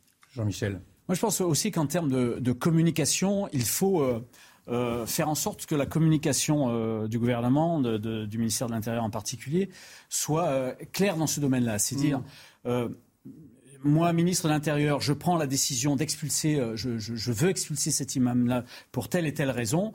sachez quand même qu'il a des voies de recours. On suivra ces voies de recours. Et à partir du moment où les voies de recours sont acceptées, c'est-à-dire mm. s'il est autorisé à rester ou à refaire un recours sur le recours du recours, parce que ça existe souvent, ça aussi, euh, à ce moment-là, informer les Français aussi en disant, mm. voilà, je vous avais dit qu'il était expulsé, il a fait un recours, euh, on va attendre le recours et je vous informerai. Je pense que c'est comme ça. Mm. Il faut informer les, Français de la réalité des choses.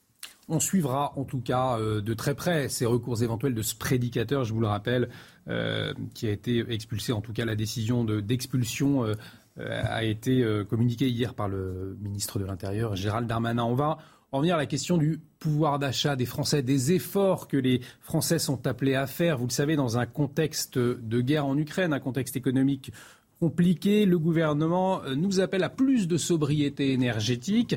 Euh, les distributeurs, eux, s'engagent sur un protocole pour baisser la consommation électrique des magasins. Justement, voyez les précisions d'Arthur Muriot.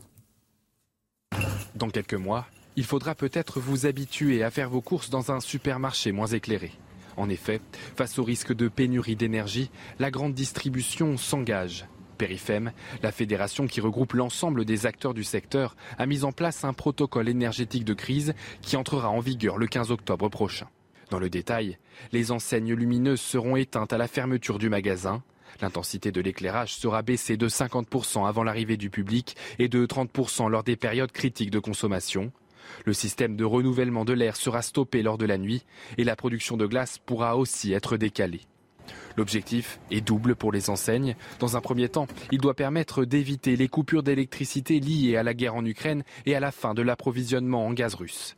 Dans un second temps, ce protocole leur permettra de réduire de 10% d'ici deux ans leur consommation électrique et jusqu'à 40% d'ici 2030. L'envolée des prix de l'énergie pèse lourd dans le budget de ces entreprises, alors qu'un doublement de son coût est imaginé par la Périfem en 2023. Sans action concrète, certains commerces pourraient être fragilisés.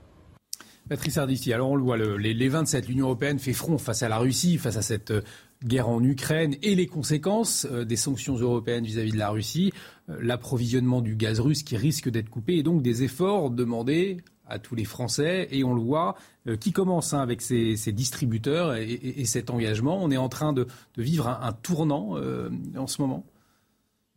J'ai peur que ce soit des pansements sur une jambe de bois. Ouais. Euh, franchement, là, je viens d'entendre, je viens d'entendre qu'on devrait donc bénéficier d'une ristourne de 10% au bout de deux ans. Franchement, c'est pas c'est pas c'est pas c'est pas euh, quelque chose à, prier en, disant ça y est euh, euh, c'est fantastique je vais avoir un pouvoir d'achat qui va pouvoir augmenter puisque je fais des économies euh, substantielles. Là ça commence par les distributeurs J'entendais l'autre jour que les magasins qui ont la, la clim euh, devaient fermer leurs portes, sinon euh, les policiers viendraient les verbaliser. Entre parenthèses, on en vient à l'autre débat. Euh, ils ont autre chose à faire que de mmh. verbaliser les, les, les, commerçants en question. Bon, c'est vrai qu'on doit tous faire des efforts, mais on est tous en attente de ce qui va se passer, évidemment, avec, avec ce conflit entre, entre la Russie et, et, et l'Ukraine. Enfin, ce conflit, c'est cette guerre, carrément. Il y, a, y, a, y, a, des gens qui se lassent terriblement, qui doivent se dire, qui doivent se dire, mais, mais, mais, mais que ça finisse. On a, on a des gouvernements, parce qu'il n'y a pas que la France, on a des gouvernements qui doivent se débrouiller pour euh, quand même essayer euh, d'améliorer le, le, le, sort de leurs concitoyens. Et on en revient à la visite euh, du prince, du prince saoudien du prince saoudien euh, chez euh, euh, MBS, à l'Élysée. bien sûr, bien sûr qu'on peut pousser, pousser des cris d'orfraie en disant c'est pas normal parce que le type il a, il a quand même assassiné. Et là, c'est un de nos confrères, un de mes confrères, dans des conditions absolument pas. Il a, il serait responsable de l'assassinat. mais oui, mais il y a ce qu'on appelle et on n'en parle jamais de ça, de quelque chose qui est extrêmement important. Et je ne pense pas que vous allez être contre ce que je vais dire. C'est ce qu'on appelle la raison d'État. Et dans la raison d'État, eh ben, il y a un monsieur qui est un président, il a un gouvernement, et il doit, même s'il y a Vox Populi qui râle dans tous les sens, il doit agir pour le bien ou le, le, meilleur de, de, de, ses concitoyens. Et s'il faut admettre que euh, euh, euh il faut euh, améliorer notre situation en invitant un, un tel personnage parce qu'il a les clés du pétrole, eh bien, il faut le faire. Alors évidemment, il y aura le cœur des vierges, surtout de la Nupes, hein, qui va qui, qui va hurler en disant c'est pas normal parce que oui, c'est vrai, c'est pas normal mais il y a le bien-être de tous. Et il y a un moment donné, il faut mettre les choses sur papier et les concrétiser. François Pupponi, ces enseignes justement qui, qui s'unissent face à cette crise énergétique euh, à venir, c'est utile, ça sert à rien? Quel est votre regard? C'est utile et il est temps. Oui. On a décidé, par rapport au réchauffement climatique, de dire on ne doit plus faire usage des énergies fossiles dans 10, 15, 20 ans, 30 ans. Mais en même temps, on rallume une centrale à charbon. Oui, parce que, parce que ben, quand on dit il faut plus d'énergie fossile et on est en difficulté sur le nucléaire parce qu'on a tardé à reconstruire des centrales nucléaires, il y a un moment, il faut poser l'électricité. Bon, ok, donc on, a enfin compris que oui, si on, a, on abandonne les énergies fossiles, euh, c'est pas avec le solaire et le vent qu'on arrivera à tout remplacer, et donc il faut de l'énergie nucléaire. Et donc il faut relancer, mm. ce qu'a fait le président de République, il a eu raison de le faire, un programme de construction. Donc il fallait le faire. La guerre en Ukraine ne vient que rajouter à l'obligation de le faire. Et après, effectivement, par rapport à, ce que vous disiez, euh, à partir du moment où on dit euh, Poutine euh, est un, sanguinaire qui est en train d'exterminer les Ukrainiens et donc on ne veut plus lui acheter ni de gaz ni du pétrole, ce à quoi il répond bah, puisque vous en voulez plus, je ferme le robinet. Hmm. Bon, et les premiers qui sont impactés, c'est les Allemands qui disent ah oui, mais c'est peut-être un peu trop tôt, parce que alors on vous parle. Le, le, gazoduc qui passe en Ukraine, il continue, qui vient de Russie, il continue à amener du gaz en Europe. Hein. On continue à acheter du gaz à Poutine. Hein. on ne peut pas s'en passer. Donc on dit, bah, il va falloir qu'on s'en passe, mais ça va prendre du temps.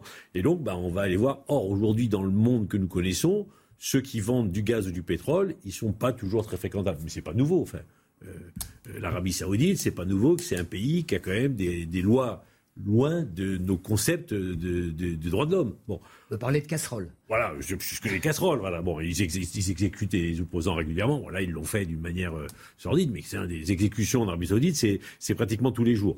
Euh, Aujourd'hui, on se sert d'Erdogan pour venir nous aider. Erdogan, c'est pas le symbole euh, d'un grand démocrate. Il a quand même mis des dizaines de milliers d'opposants en prison. Il extermine régulièrement les Kurdes, bon, euh, qui nous ont sauvés, à Kobané en particulier. Enfin bon, donc tout ça, oui, c'est de la réelle politique.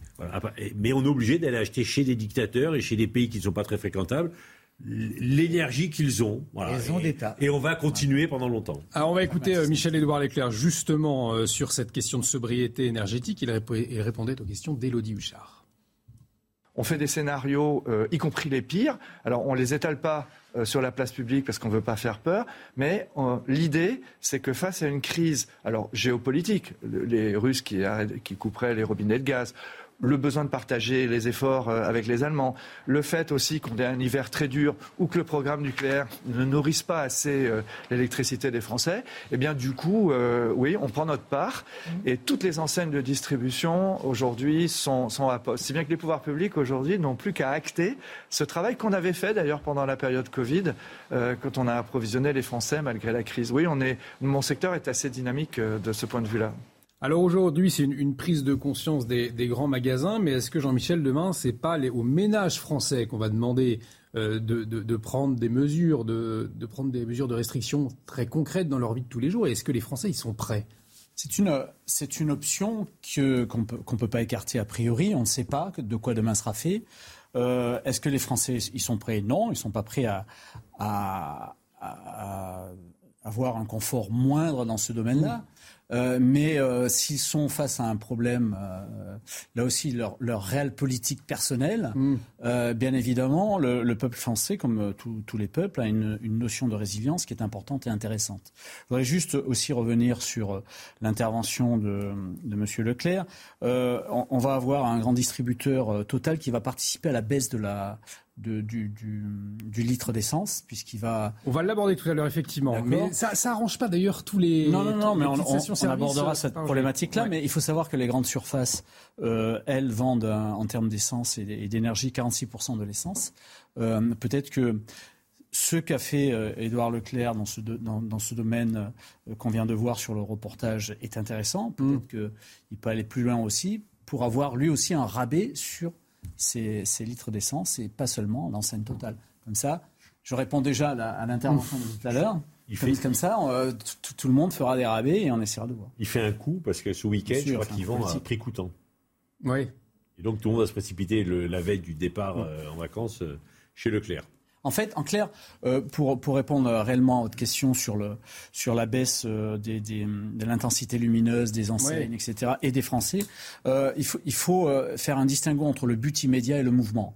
le but immédiat, c'est de récupérer du pouvoir d'achat ou de, de, de faire des économies. Euh, mais une fois que ce mouvement est lancé, ça sera un mouvement de grande ampleur. D'abord, il est bon pour la planète, ce mouvement-là. Et ensuite, c'est un mouvement d'ampleur qui fera en, sorte que, à un certain moment, on arrivera à se passer de plus en plus euh, de la dépendance que l'on a avec un, pays euh, catalytique qui est, la Russie. Patrice Arditi, cette sobriété énergétique, finalement, c'est dans le but de, aussi lutter contre le réchauffement climatique. Donc c'est une nouvelle façon de vivre qui est en train de s'ouvrir. Oui, mais enfin, je pense pas que je la vois euh, que je vois une grosse avancée avant mon, avant mon décès dans je ne sais pas combien d'années. Hein, euh, faut, faut pas, faut pas, faut pas exagérer.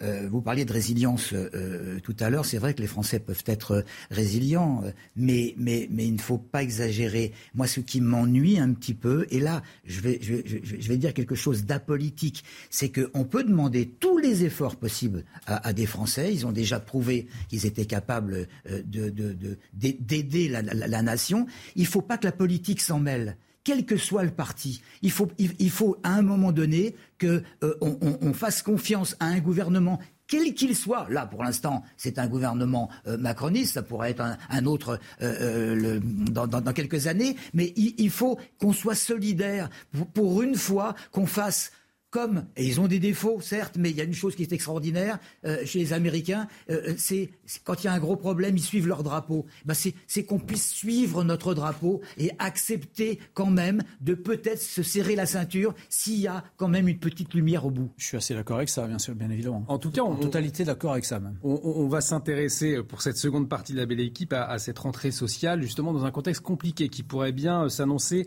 à haut risque. On en parle dans un instant. Merci à vous, Patrice Arditi, de nous avoir accompagnés pour cette première heure et demie. Un nouvel invité nous rejoint, Jean-Michel Fauvergue, François Pupponi. Vous restez avec nous.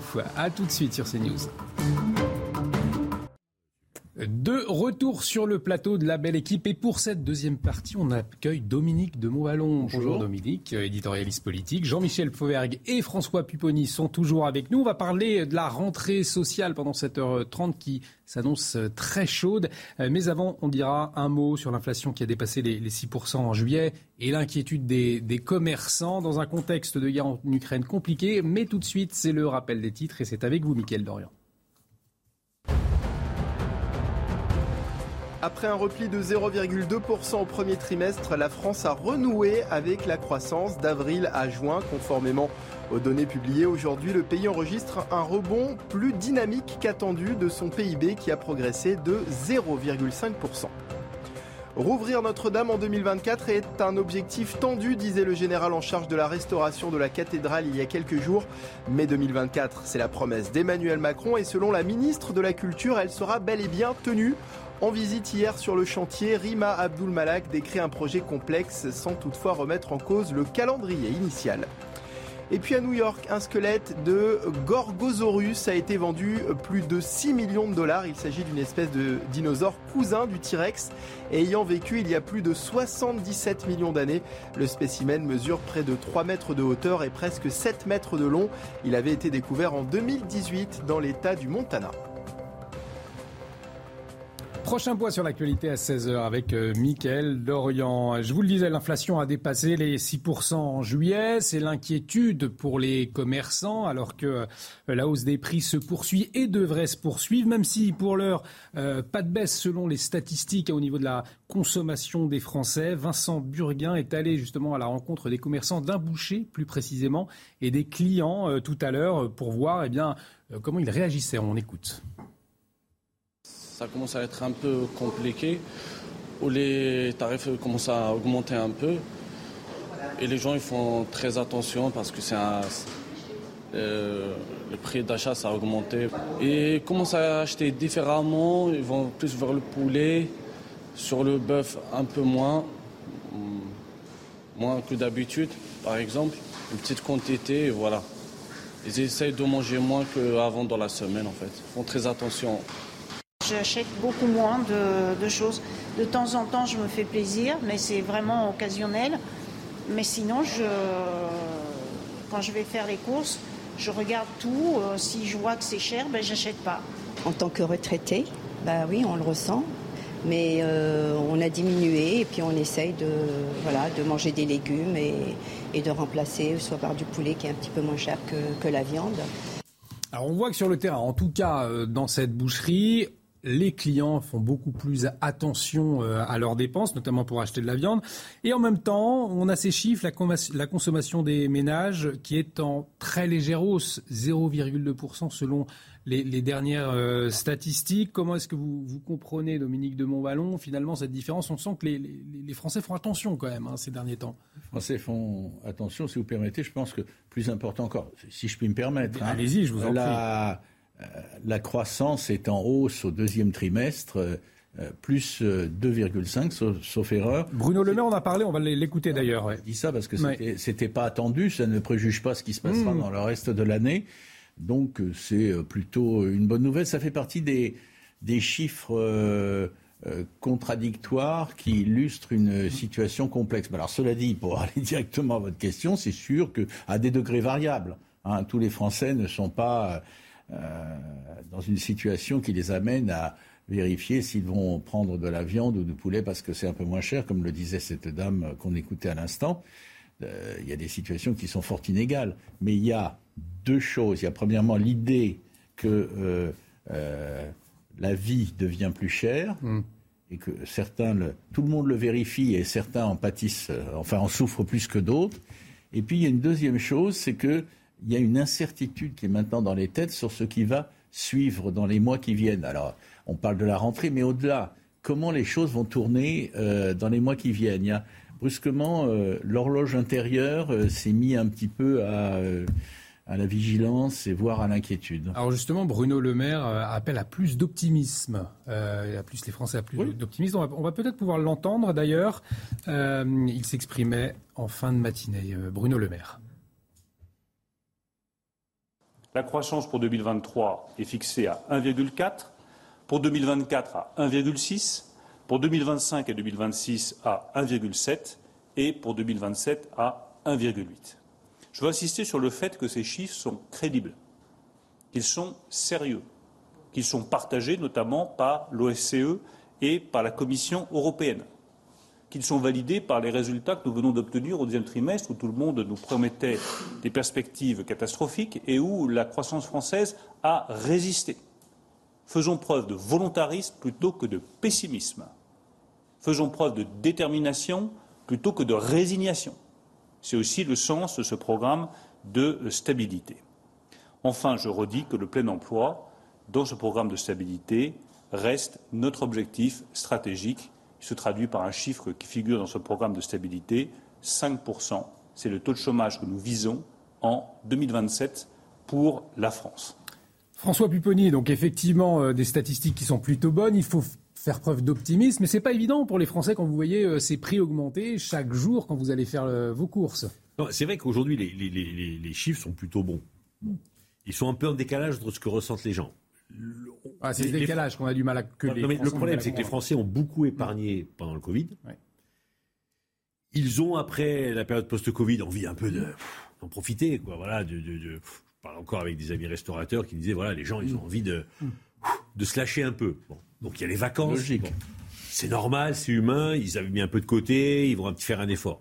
L'inquiétude, comme vous le disiez, c'est pour septembre.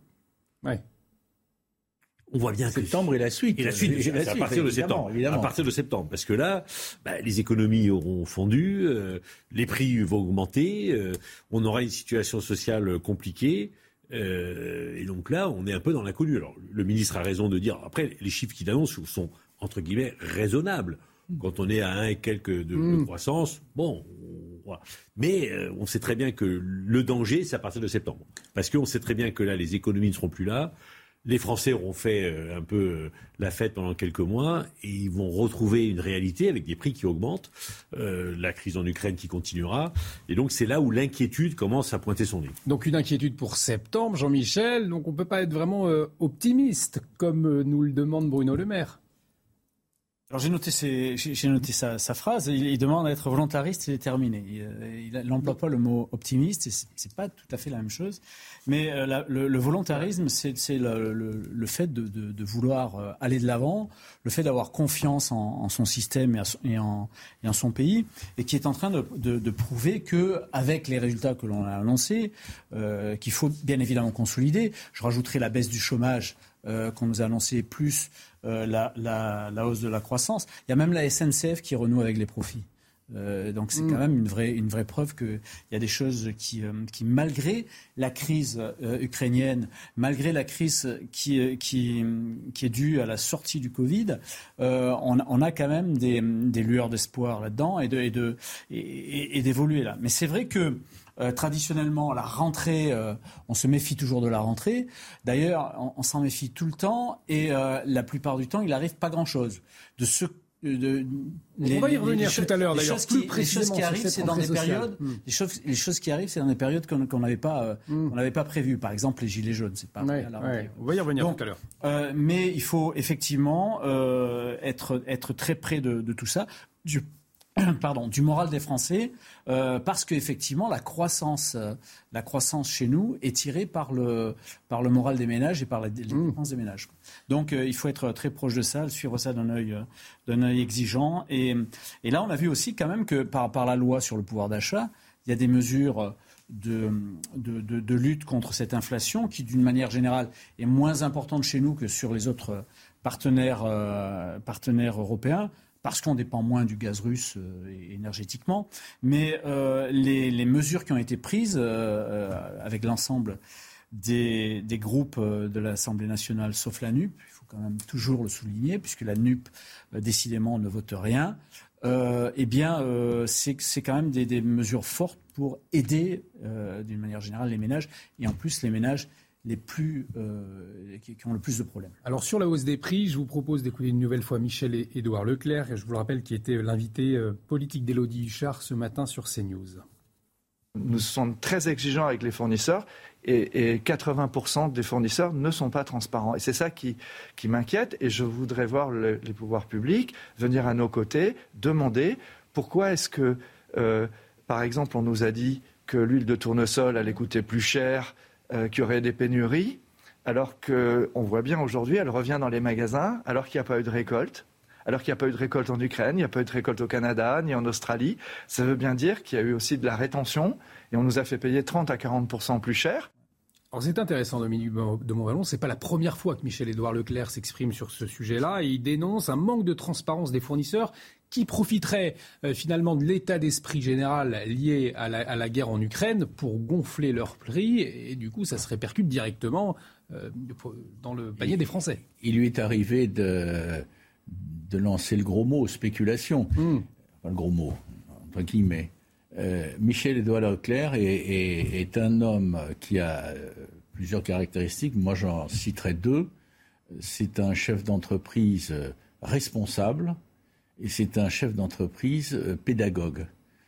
Quand les Français l'écoutent, ils le comprennent. Hmm. C'est pas si c'est pas si courant. Et quand il, au-delà de la défense de ses propres intérêts, il a une vision globale de l'économie qui euh, doit être prise au sérieux. Au demeurant, euh, il n'est pas dans le dans ce qui est très à la mode. Il y a qu'à, il faut, bien sûr, c'est comme si, c'est comme ça, etc.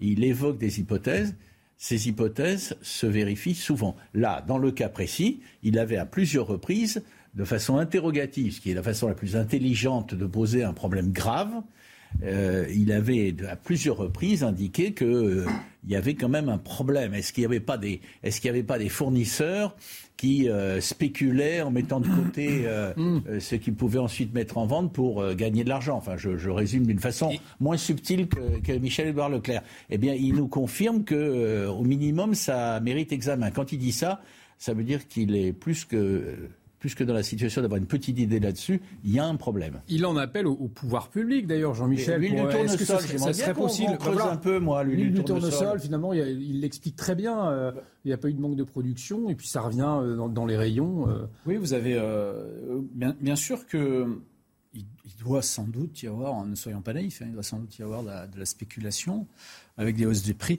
Actuellement tout vient, euh, tout, vient d'Ukraine. Vous achetez un avocat, vous achetez une banane, vous achetez une banane, euh, ça vient d'Ukraine. Tout vient d'Ukraine. Bon, il y, a quand même un vrai problème. Et effectivement, que ces spéculations-là euh, doivent être euh, régulées. Mm. L'État a des, a des services, euh, services de la fraude et de la concurrence.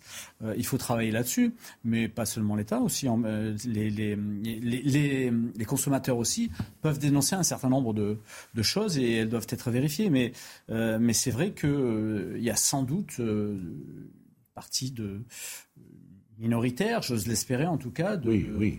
Enfin, de distributeurs qui, existent, qui, profitent. Il y, a, une, il, y a, des commissions d'enquête qui ont été demandées à l'Assemblée nationale hein, pour comprendre mm. ce qui s'est passé sur un certain nombre de produits. Parce qu'effectivement, à un moment, on a le sentiment que l'Ukraine était le plus gros producteur mondial de tous les produits. Quoi. Effectivement, c'est ce qu'on a euh, constaté, la hausse des prix, et c'est les Français derrière. à chaque fois, c'est l'excuse. Enquêtons sur l'huile de tournessol. Voilà, l'huile de tournesol. Il vient de donner un exemple. Toutes les huiles, d'ailleurs, ont augmenté fortement. et, la moutarde, je ne sais pas que l'Ukraine était... Euh, plus gros producteur de moutarde. Euh, voilà. Donc, donc effectivement, il faut faire une enquête et vérifier s'il n'y a pas eu des, des, des excès pour pas dire de la spéculation très forte d'un certain nombre d'entreprises, et qu'il faudra lourdement sanctionner, parce que je pense qu'effectivement, il y a eu des abus. En tout cas, vous en parliez tout à l'heure, il y a la loi pouvoir d'achat pour aider euh, les Français pendant cette période difficile. Il y a aussi euh, Total, vous le disiez, euh, donc qui va opérer une baisse au prix à la pompe de, 20 centimes. Le problème, c'est que bien c'est pas forcément une bonne idée pour les petits exploitants, euh, les petits exploitants de stations-service notamment. Euh, Francis Pousse, le président national station-service et énergie nouvelle chez Mobilian, s'est exprimé justement à ce sujet ce matin. On en parle juste après. C'est surtout à l'aube du 1er septembre que l'on pousse un, cri de colère puisque euh, un pétrolier français a décidé de faire une remise supplémentaire de 20 centimes. Donc je ne critique pas la, politique de Total, c'est sa politique commerciale. C'est aussi intéressant, bien entendu, pour les consommateurs et les stations Total que l'on représente également, euh, pour les propriétaires exploitants. Euh, néanmoins, on s'inquiète beaucoup de la survie des stations, en particulier en, zone rurale, euh, puisque on va créer un différentiel de prix très important et, ces, mêmes stations-service sont déjà à l'agonie. Donc, quid de la survie des stations-service en zone rurale et périurbaine, puisque euh, euh, cette, remise va s'appliquer bien entendu partout, euh, et l'ensemble des stations qui ne sont pas à la marque Total vont subir, je pense, des baisses de chiffre d'affaires de l'ordre de 30 à 50% alors quand Total annonce cette opération, vous le disiez tout à l'heure, quand les centres Leclerc font payer à prix coûtant, est-ce que c'est de la concurrence déloyale finalement? C'est la concurrence, hmm. Pas forcément déloyale. Après, chaque entreprise gère un peu sa politique commerciale comme elle le souhaite. Mais effectivement, ça pose un vrai problème parce que c'est il y a, des, territoires où, malheureusement il n'y a que des zones rurales et où il n'y a pas forcément de station totale à proximité. Donc les gens vont continuer à payer très cher. Hmm. Or, c'est souvent dans ces zones-là qu'ils ont le plus besoin de leur véhicule bah, pour aller travailler et tout. Donc il y a un sentiment d'injustice. Là où il y a effectivement des, stations totales ou Leclerc, les gens vont s'y précipiter et donc euh, pénaliser les petites stations. Donc euh, le gouvernement a proposé quelque chose hein, pour aider justement mm. les, stations en zone rurale.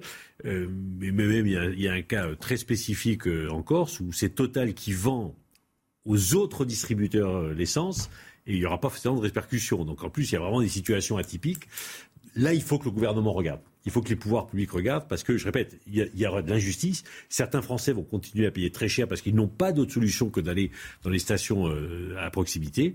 Et puis, euh, il y a des petites stations qui vont être pénalisées et on perd tout un tissu euh, économique et de distribution d'énergie. Donc, oui, il faut, il faut que ça soit généralisé d'une manière ou d'une autre. C'est vrai qu'au départ, le gouvernement voulait justement cibler les, mesures pour que cibler les, les, personnes qui en ont plus besoin. Et là, on se rend compte qu'on n'a pas ciblé et finalement, on a quand même des déséquilibres.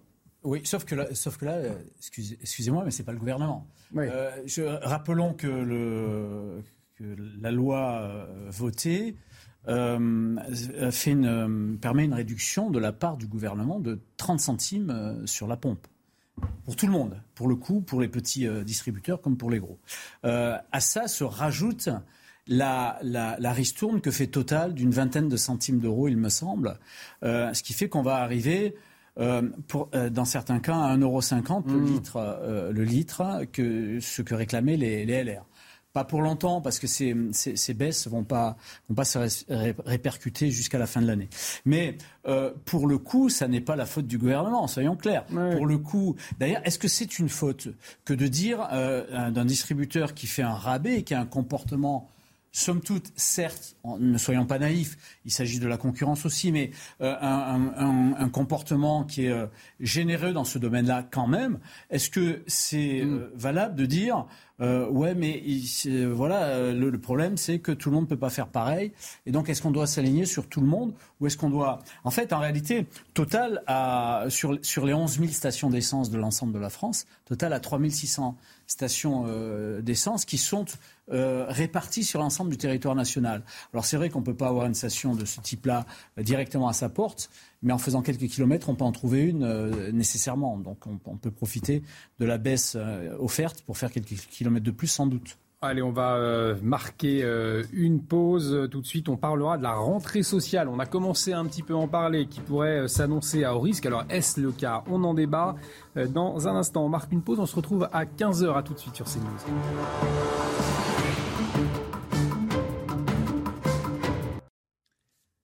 Il est presque 16 heures de retour sur le plateau de la belle équipe, toujours avec Dominique de Montvalon, euh, François Pupponi et Jean-Michel euh, Fauvergue. On va parler dans un instant de la rentrée sociale qui pourrait s'annoncer à haut risque. Alors, est-ce le cas? On en débat, mais avant un point sur l'actualité avec vous, Mathieu Dorian. Le maire de Lyon s'est rendu ce vendredi dans le quartier de la Guillotière, dix jours après l'agression de trois policiers. Grégory Doucet est allé à la rencontre des habitants, mais aussi des forces de l'ordre. Il souhaite renforcer les effectifs de la police nationale dans sa ville. Le maire de Lyon qui accueillera demain le ministre de l'Intérieur, Gérald Darmanin. Les collectivités territoriales doivent-elles obligatoirement faire travailler leurs salariés 35 heures par semaine? Dans le Val-de-Marne, le Conseil constitutionnel n'a pas autorisé les collectivités à faire travailler leurs salariés plus de 35 heures. Les sages ont donné raison au gouvernement au titre de l'harmonisation du temps de travail dans la fonction publique. Dernière étape de son voyage pénitentiel au Canada, le pape se rend aujourd'hui en Arctique à la rencontre des Inuits qui attendent à leur tour des excuses pour les pensionnats et espèrent aussi des paroles fortes sur les abus sexuels. Sur place, il rencontrera d'anciens pensionnaires autochtones à qui il s'adressera lors de son dernier discours. Et puis aux États-Unis, au moins 8 personnes sont mortes dans des inondations dans le Kentucky. Le gouverneur de l'État craint que le bilan n'augmente encore. Cela va s'avérer être les pires inondations de l'histoire récente, dévastatrices et mortelles, a-t-il déclaré, alors que de fortes pluies sont encore attendues aujourd'hui. Le nombre de disparus est pour le moment inconnu.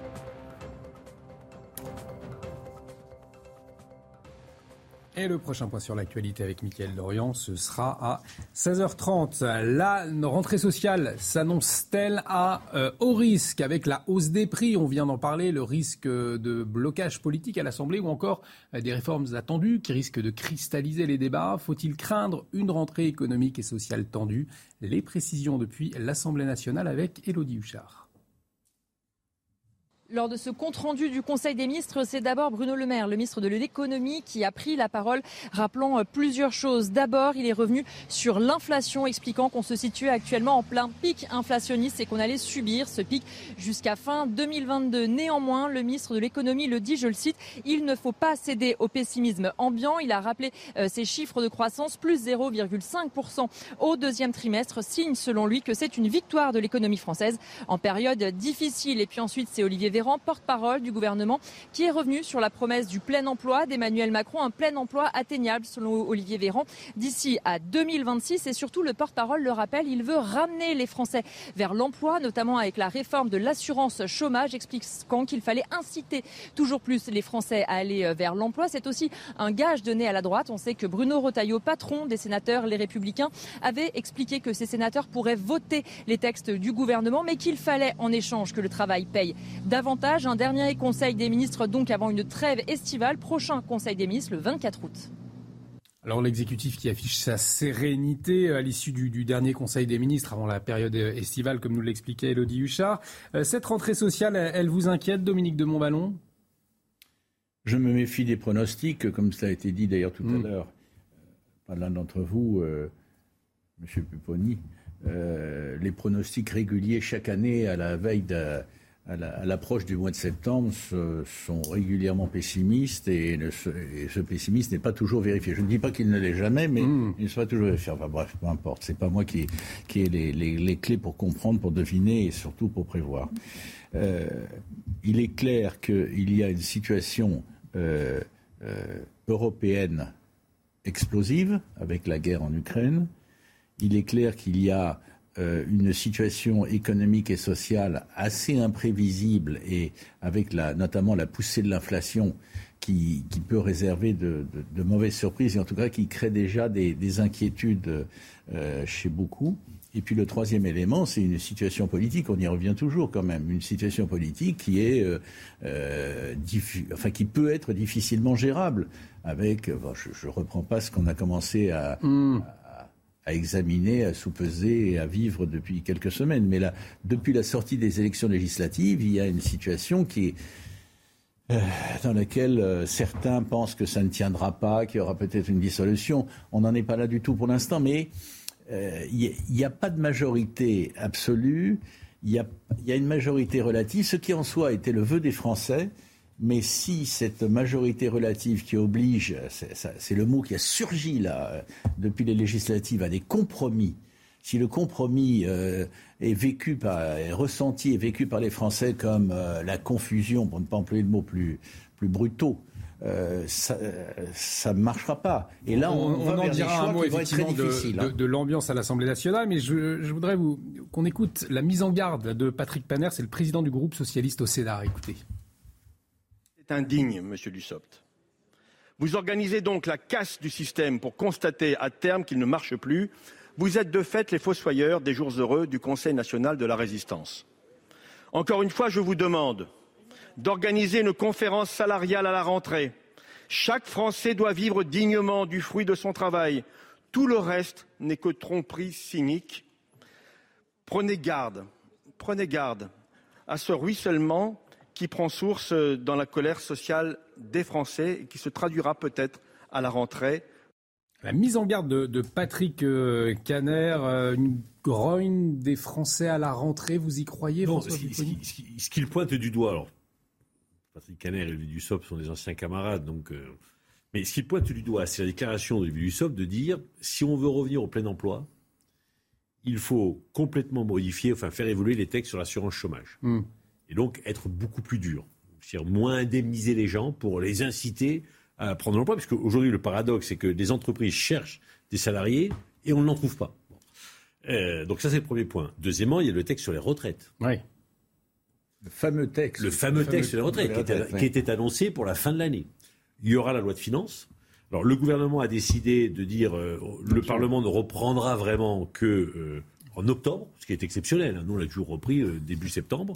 Euh, je pense, pour un, laisser le temps à ce que tout, ça retombe un peu et que des discussions s'engagent. Euh, avant la reprise de la session, pour que, pour que l'on sache si effectivement il y a des majorités pour le texte sur l'assurance chômage, le texte sur les retraites. Mais si ces deux textes sont, et, le troisième texte, c'est celui de Gérald Darmanin sur la sécurité et, l'immigration, qui ne va pas être neutre non plus en hmm. termes d'ambiance euh, politique. Donc si ces trois textes sont effectivement inscrits euh, au programme de l'Assemblée nationale pour la rentrée, comme visiblement le, le gouvernement le veut, alors oui, il y aura de la bataille dans l'hémicycle et les syndicats rentreront dans la danse.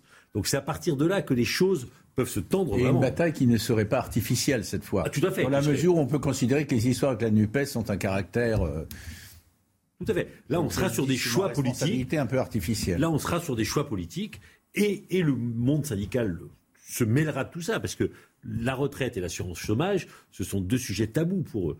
Bon, euh, et donc effectivement, après voilà, si le gouvernement décide entre guillemets de ne pas faire les réformes la, la grotte sociale sera peut-être moins importante, mais j'ai bien le sentiment, après la déclaration d'Olivier Dussopt, que le choix du gouvernement du président de la République, c'est d'aller. Il a été élu pour ça, il le fera, et il dira à ses oppositions prenez vos responsabilités. Et, un risque de mouvement type gilet jaune, Jean-Michel Fauvergue, il existe? Vous savez, euh, le mouvement des gilets jaunes, on ne l'avait pas prévu. Euh, il y avait bien des mouvements de grogne, etc. On ne l'avait pas prévu et ce n'était pas un mouvement de rentrée. Euh, on, annonce régulièrement des mouvements sociaux euh, à la rentrée. On ne nous a pas annoncé d'ailleurs euh, la rentrée scolaire. D'habitude, c'est D'habitude, c'est habituel, si j'ose euh, m'exprimer ainsi. Euh, mais euh, les mouvements les plus imprévisibles, par définition, ne sont pas prévisibles. Donc voilà. Pour autant, la, la, rentrée de septembre est toujours un élément à, à, observer et, et, il faut donc être prudent sur l'ensemble des choses. On sait déjà que euh, au niveau, du, de, au niveau de, la, de l'Assemblée nationale, il ne devrait pas y avoir de problème particulier, tout simplement parce que l'Assemblée nationale ne sera pas rentrée. Il rentre en octobre. Mmh. Et ça, c'est quelque chose qu'il faut remarquer. Euh, effectivement, comme le disait François Pupponi, nous, pendant cinq ans, euh, on avait une session extraordinaire qui commençait début septembre. Et dès ça a début toujours été comme ça, d'ailleurs. tout à fait, depuis très longtemps. Et, dès début septembre, on s'attelait à... Ça veut dire quoi? Ça veut dire que euh, le gouvernement se réserve un mois supplémentaire pour travailler sur la méthode. Euh, pour, pour euh, discuter sur l'ensemble des textes qu'ils veulent faire passer assez rapidement, groupe par groupe, en s'appuyant, et c'est la nouvelle méthode, en s'appuyant sur les divers groupes. Et votre reportage l'a bien dit, sur la réforme de l'assurance chômage le, le, le, le, travail doit payer plus. Vous voyez que c'est euh, Rotaillot avec euh, les, les, les, sénateurs euh, LR qui sont derrière et, qui, et, sur lesquels on va travailler ça. Donc effectivement, l'assurance chômage va poser des problèmes. Le, sénateur socialiste était en train de le dire, mais euh, si, on si, le gouvernement ne la fait pas, ça pose des problèmes au niveau, euh, au niveau LR. Et puis, ça pose aussi des problèmes pour atteindre le plein emploi qu'ils ont, euh, qu'ils ont promis d'atteindre, c'est-à-dire les 5% de, de, chômage. Et puis, on est dans une société aujourd'hui où il y a beaucoup d'emplois qui sont offerts et qui ne sont pas, et chaque, chaque chef d'entreprise de, vous le dira, et qui ne sont pas, sur, sur, lesquels le chef d'entreprise ne trouve pas des personnes. Donc, mmh. il faut véritablement avoir un, gap plus important entre l'emploi, le, euh, enfin le, le, euh,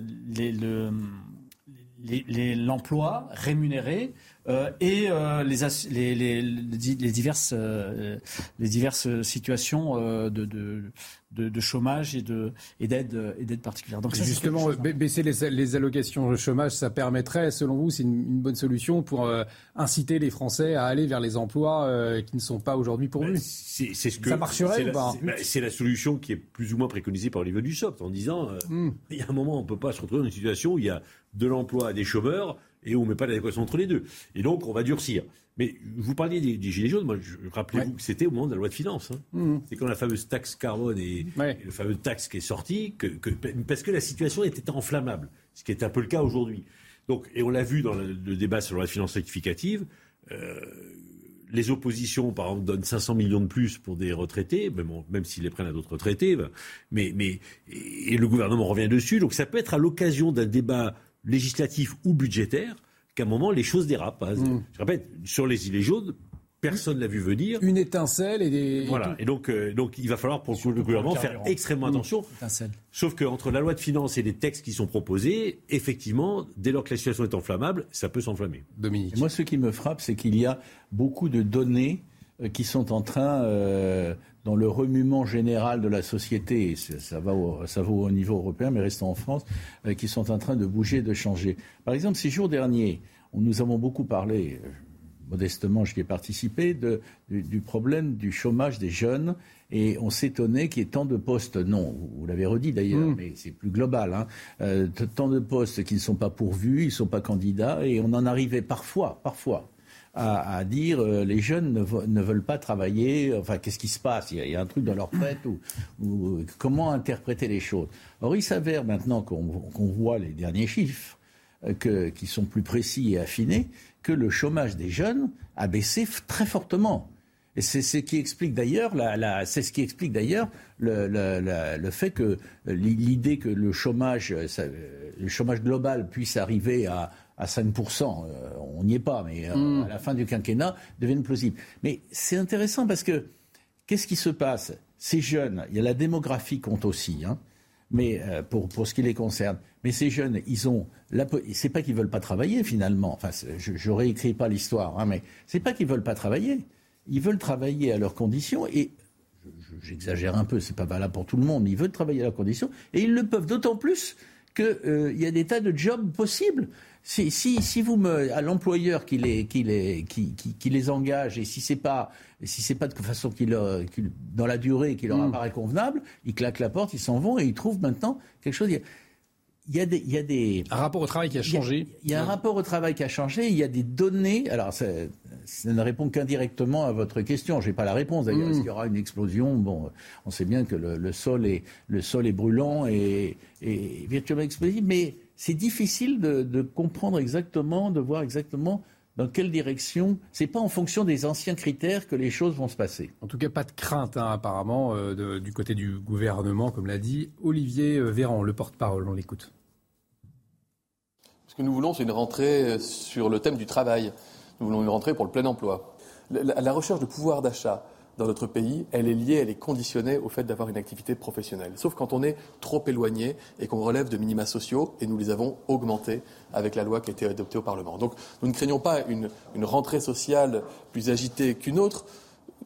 Nous ne voulons pas euh, euh, céder euh, à la tentation de se dire que la rentrée devrait être calme et que pour cela il ne faudrait rien faire. Ce, ce serait terrible et c'est pas pour ça que les Français ont accordé leur confiance au président de la République puis aux parlementaires qui composent la majorité présidentielle.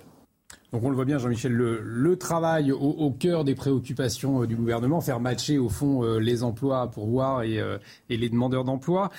Pour éviter cette grogne sociale, il y a la création du Conseil national de la refondation qui va voir jour dès le mois de septembre prochain. Alors on a, ça va réunir des représentants de l'ensemble des forces politiques, économiques, sociales, mais aussi des, des élus locaux, des citoyens lambda. Est-ce que ce type de nouvelle institution, ça sert vraiment à quelque chose? Peut-être aussi pour éviter de- de- des conflits.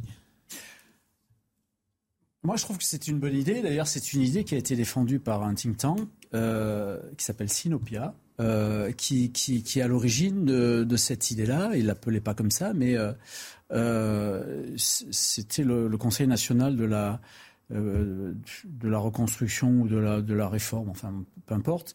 C'était une une bonne idée, mais c'est une une idée. Alors c'est quoi cette idée? Cette idée, c'est de euh, de réunir avant la création de la loi un ensemble de les partenaires sociaux, des élus, des citoyens, des citoyens intéressés par, par les thèmes, un certain nombre de, de spécialistes, et de discuter euh, sur un domaine précis pour ensuite présenter un projet devant le Parlement. Et ça aurait été intéressant euh, dans la dernière mouture du Parlement, c'est-à-dire quand vous, quand vous avez une majorité qui puisse prendre en compte les considérations, euh, l'ensemble des considérations de, de- de ce Conseil-là et les faire passer en texte de loi.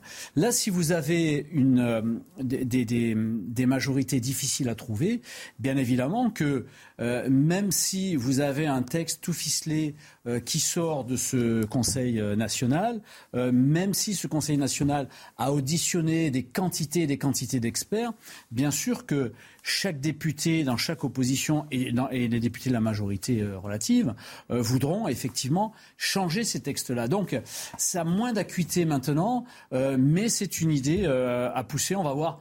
On va voir ce que ça donne. Moi, moi euh, enfin, je, je pense qu'il faut observer ça. Euh, c'est- en gros, vous vous efforcez d'y croire. Un, un nouveau lieu de dialogue, c'est pour- pour nécessaire ou pas? Pour le coup, je vais être en désaccord avec, euh, un- avec un un nouveau lieu de dialogue. Pour moi, c'est une fausse bonne idée. Ouais. Bon. Soit on est dans un système où les institutions fonctionnent, Hmm.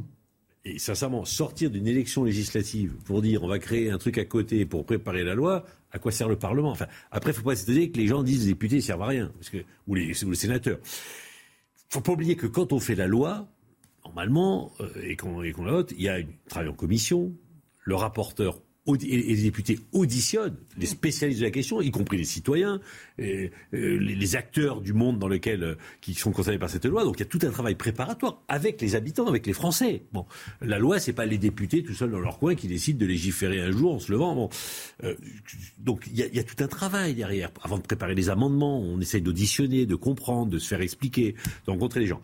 Et ça, les gens ne le pas. Alors, quand on crée ce qui est en train de créer, c'est de dire bon, bah, comme ça se passe pas très bien, on va créer. Mais qui? Alors, pour le coup, moi, j'avais expérimenté, j'avais créé euh, on avait ce qu'on appelait les, les- les conseillers citoyens pour la rénovation urbaine.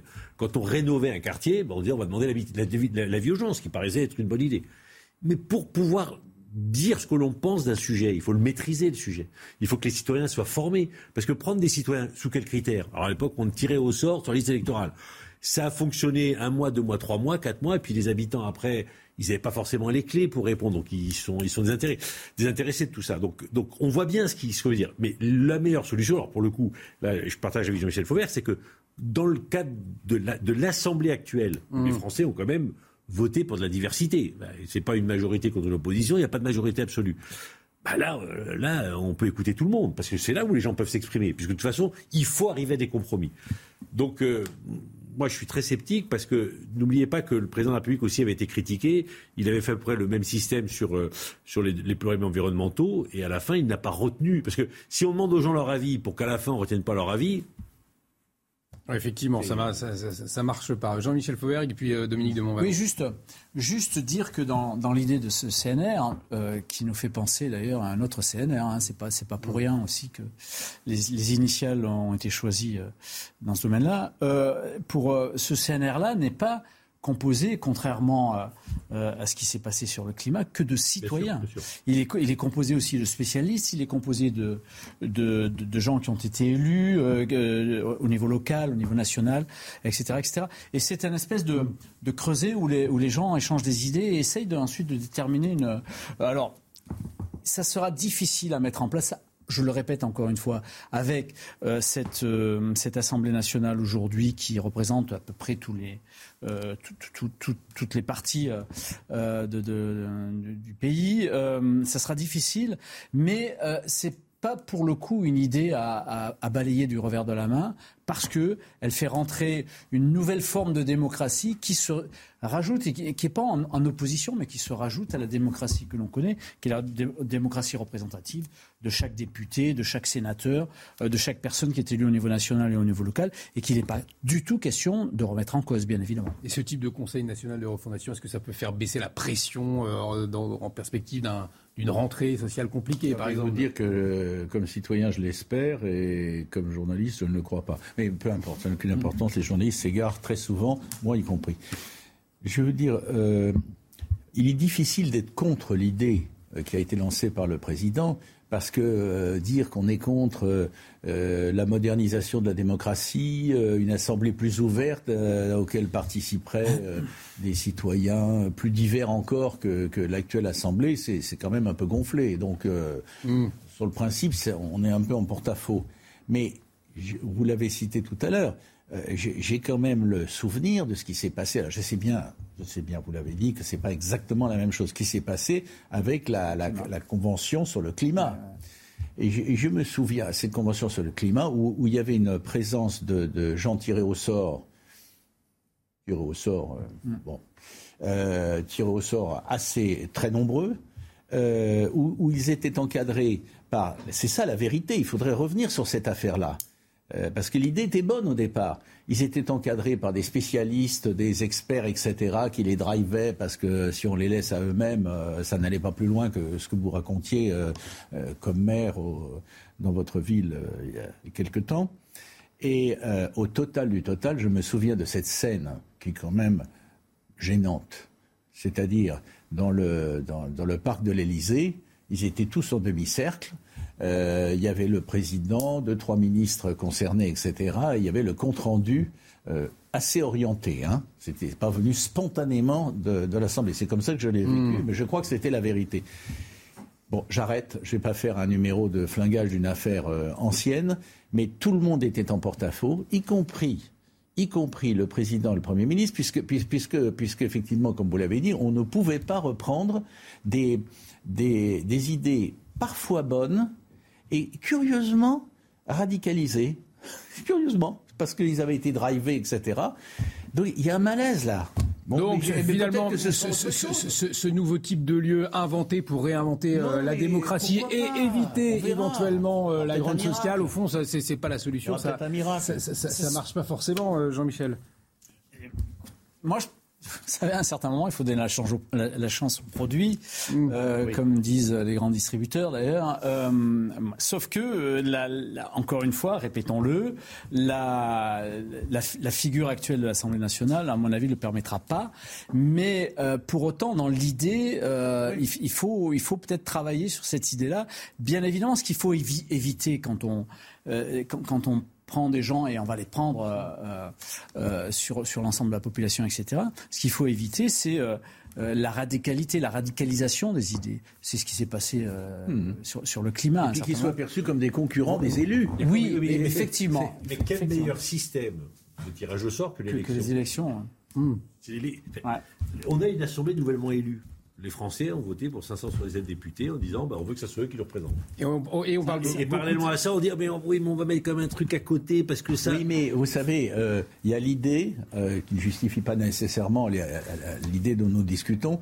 Il y a, la perception, plus exactement, que, que, le monde politique, et singulièrement l'Assemblée, est un monde clos qui vit sur lui-même. On est d'accord. Et mais, on est d'accord. Mais sauf que une volonté de rompre avec ça ou de contourner ça. Tout à fait. Mais sauf que je pense que alors là, pour le coup, l'institution Assemblée nationale a une responsabilité en termes ou le Sénat de communication de ce que l'on fait vraiment. Je voilà. Si les Français savaient comment les lois sont élaborées, oui, à l'Assemblée nationale, du job, ils auraient une autre vision des choses. Absolument. maintenant, ils ne nous voient globalement, même si les gens regardent un peu LCP et encore, que le mardi quand ça crie ou la nuit. Quand voilà, c'est ça. C'est les, débats houleux hein, euh, qu'on remarque plus ces dernières semaines. On, va d'ailleurs y revenir dans, un instant. Alors que sincèrement, c'est 10% du travail. Le reste, c'est du travail de fond, d'audition, de réflexion. On, s'informe, on regarde, on fait, on propose, on débat, et souvent dans un bon climat. Bon. Mais ça, on n'arrive pas à le, à le, montrer. Bon, c'est notre responsabilité. Hein. C'est vrai. Euh, Jean-Michel, pour conclure. Non, je voudrais juste euh, reprendre euh, la, phrase de, François. quel, meilleur tirage au sort que les élections Il a dit mm. Les élections, on, peut. Je ne sais pas, François, peut-être que vous posez la question de savoir si les, quelques députés actuels ont été plutôt tirés au sort qu'élus.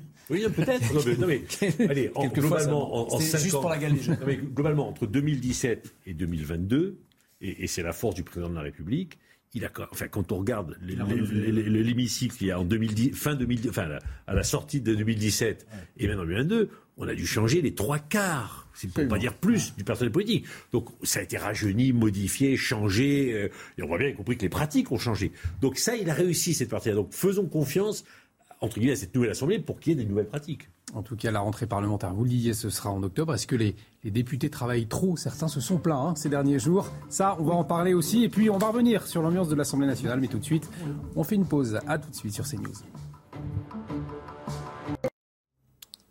Et de retour sur le plateau de la belle équipe pour cette dernière partie avec Dominique de Montballon, François Pupponi, Jean-Michel euh, Fauvergue. On va s'intéresser à l'ambiance sur les bancs de l'Assemblée nationale dans un instant. Mais avant le rappel des titres, et c'est avec vous, Mickaël Dorian.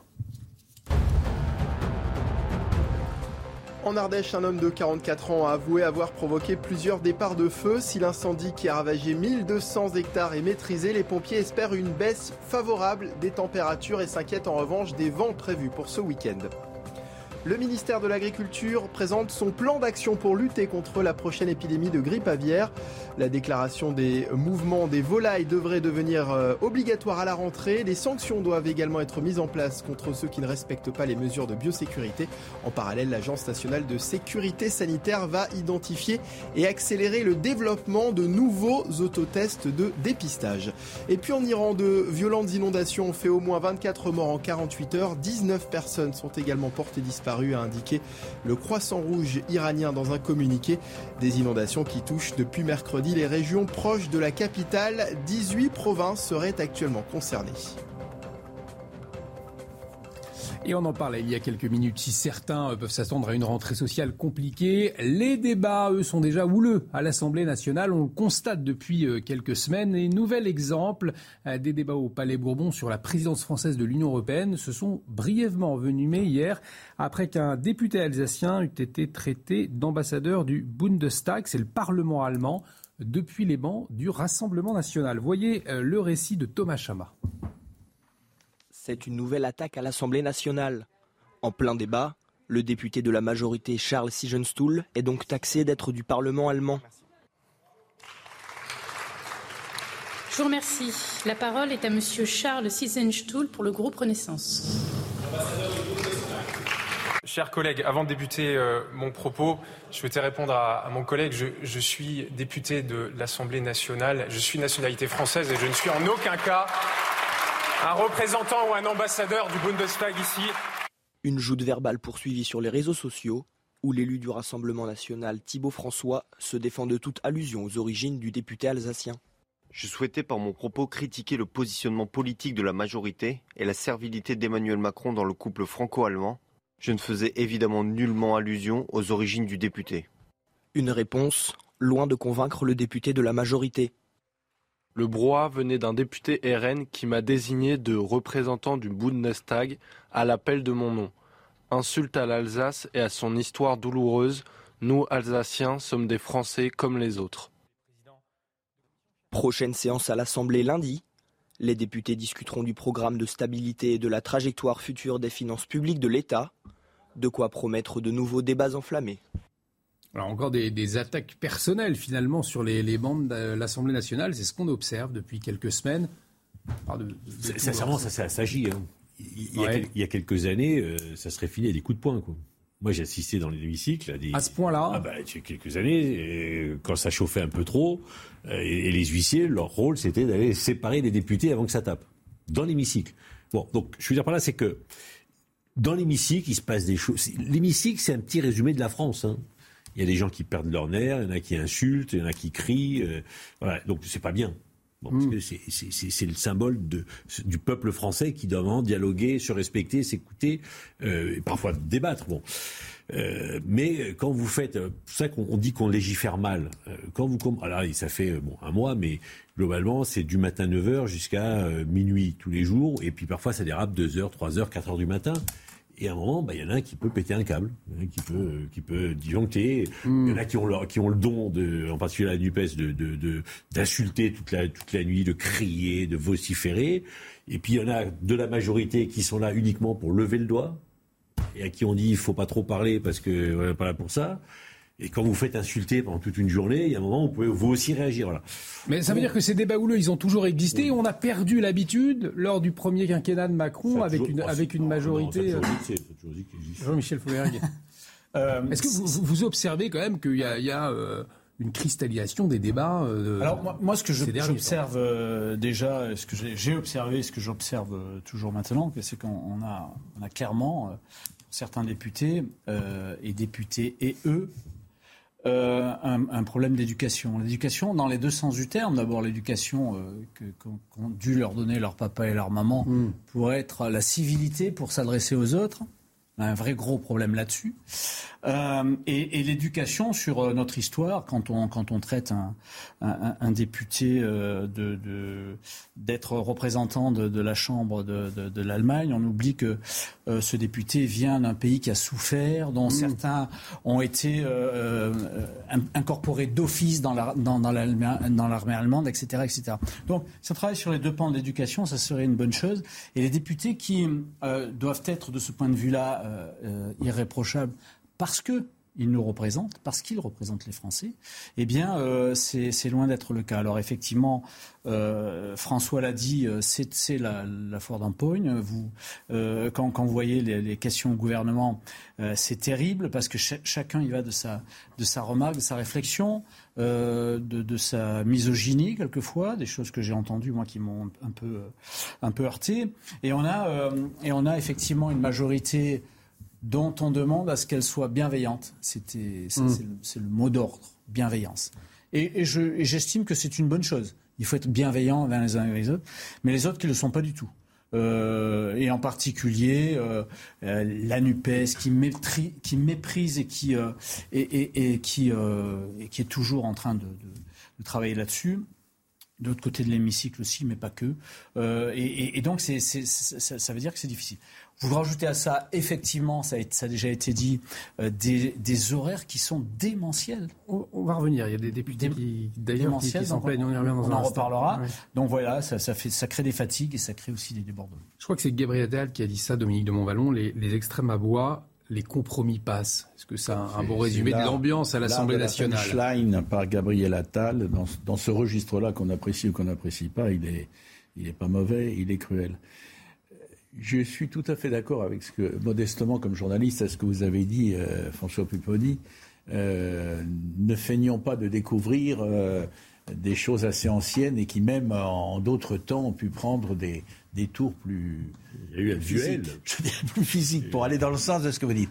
Mais ce qui est quand même caractéristique, euh, c'est quand même la nature des attaques qui sont portées aujourd'hui. Alors je reviens au point de départ du jour. Il y en a eu d'autres. euh, c'est absolument indécent euh, ce qu'a dit euh, le député visant ce député alsacien. C'est absolument indécent. Enfin, je ne sais pas s'il ne connaît pas l'histoire de France ou s'il l'a parcouru, il l'a oublié. Enfin, peu importe. On ne va pas rentrer dans, les, dans ses arrière-pensées. Mais attendez, où est-ce qu'on est là? Où est-ce qu'on est? On est, on est dans le Parlement français, dans l'unité nationale, dans la diversité, dans la démocratie qui permet tous les points de vue. Il y a, il y a- il y a quelques, quelques personnages euh, qui viennent de débarquer, si je puis dire, mais ils débarquent. euh, je ne sais pas ce qu'ils disaient ailleurs, euh, au bistrot avec leurs copains avant, qu'ils ne soient députés, ou dans, les, réunions militantes. Je ne veux pas avoir l'aide d'être péjoratif avec l'histoire du bistrot. Non, il y a quand même un problème. Ce qui vient lorsque la fatigue surgit, lorsque le travail est long, lorsque euh, tout le monde s'échauffe et c'est une grande tradition. À un moment, les, nerfs craquent un peu et en tout cas, euh, ça s'échauffe de façon générale. Effectivement, ne feignons pas de le découvrir. Mais quand même, que dit-on à ce moment-là? Et certains se trahissent. Parce que ce qu'a dit ce monsieur est absolument indécent. Moi, je suis très ami avec Meir Habib, qui est un député euh, euh, euh, chaque fois qu'il prend la parole, bon, une personnalité un peu forte, chaque fois qu'il prend la parole, il y a des députés qui crient Ah, voilà le représentant de la Knesset, voilà le représentant. Vous avez euh, tout à fait raison. Je- Parce que je, il est, je- je le il est de parfaitement. confession juive, il le revendique, il est pro-israélien, et donc on lui, on le- on l'a taxé pendant cinq ans d'être en fait le représentant de la. Knesset à l'Assemblée nationale. C'est inadmissible, effectivement inadmissible. Imaginez qu'on puisse dire les ça gens au sein de l'Assemblée nationale. Ceux qui le font, ils ne se cachent pas. hein. Ils le crient. donc à un moment, enfin, on nous. C'est le racisme identitaire. Jean-Michel Fauvert, Je juste, même- je voulais vous- juste vous dire euh, euh, que dans, dans, dans un certain nombre d'unités d'intervention, quand vous recrutez des, des gens, euh, pour voir le vrai caractère qu'ils ont, vous les privez de sommeil pendant, pendant pas mal de Oui. temps. Et au bout d'un certain temps... C'est vrai, c'est. Oui, tout à fait. Et vous voyez, euh, vous voyez que la fatigue aidant, les vrais caractères se sortent. Et ce qui est dit euh, quand on a été privé de sommeil ou quand on est très fatigué, c'est toujours, c'est toujours ce qu'on a au fond de soi. Alors, en, en tout cas, cette privation de sommeil, justement, euh, euh, cette présence à l'Assemblée euh, nationale, eh ben, a bien certains députés euh, s'en plaignent. On va voir ce, ce tweet de, de l'un d'entre eux, justement. Euh, il, il y a quelques jours, euh, on lit, c'est Émeric Caron, donc de, de la NUPES, 1h18, encore six articles à étudier sur la loi, le pouvoir d'achat, décision de continuer. On va donc y passer la nuit. Les débats risquent de devenir compliqués. Pas sûr que la démocratie soit efficace ainsi, poussée par la fatigue, justement, et, et des risques de burn-out. Ça fait un mois qu'il est là. hein. Il va falloir qu'il tienne 4, Voilà. ans et, et, Fatigue vite, hein. et, et neuf- et- et 11 mois encore. Bon, il fatigue vite. hein. Bon, il n'a pas dû beaucoup travailler. euh, en ce moment. Oui, là où il a raison, c'est que être député, vous n'avez pas de journée, pas de soirée, pas de week-end. Vocation et service Mais quand vous 24 voulez heures sur votre 24 job au- normalement- en session. Non, non, non, non, non. C'est-à-dire le week-end, vous êtes en circonscription, il faut aller voir les gens. Le soir, vous êtes en session ou en réunion publique, parce que voilà. euh, et la journée, vous travaillez. Je- je- bon, voilà, il y a tout le temps des commissions, des réunions. Bon, ok.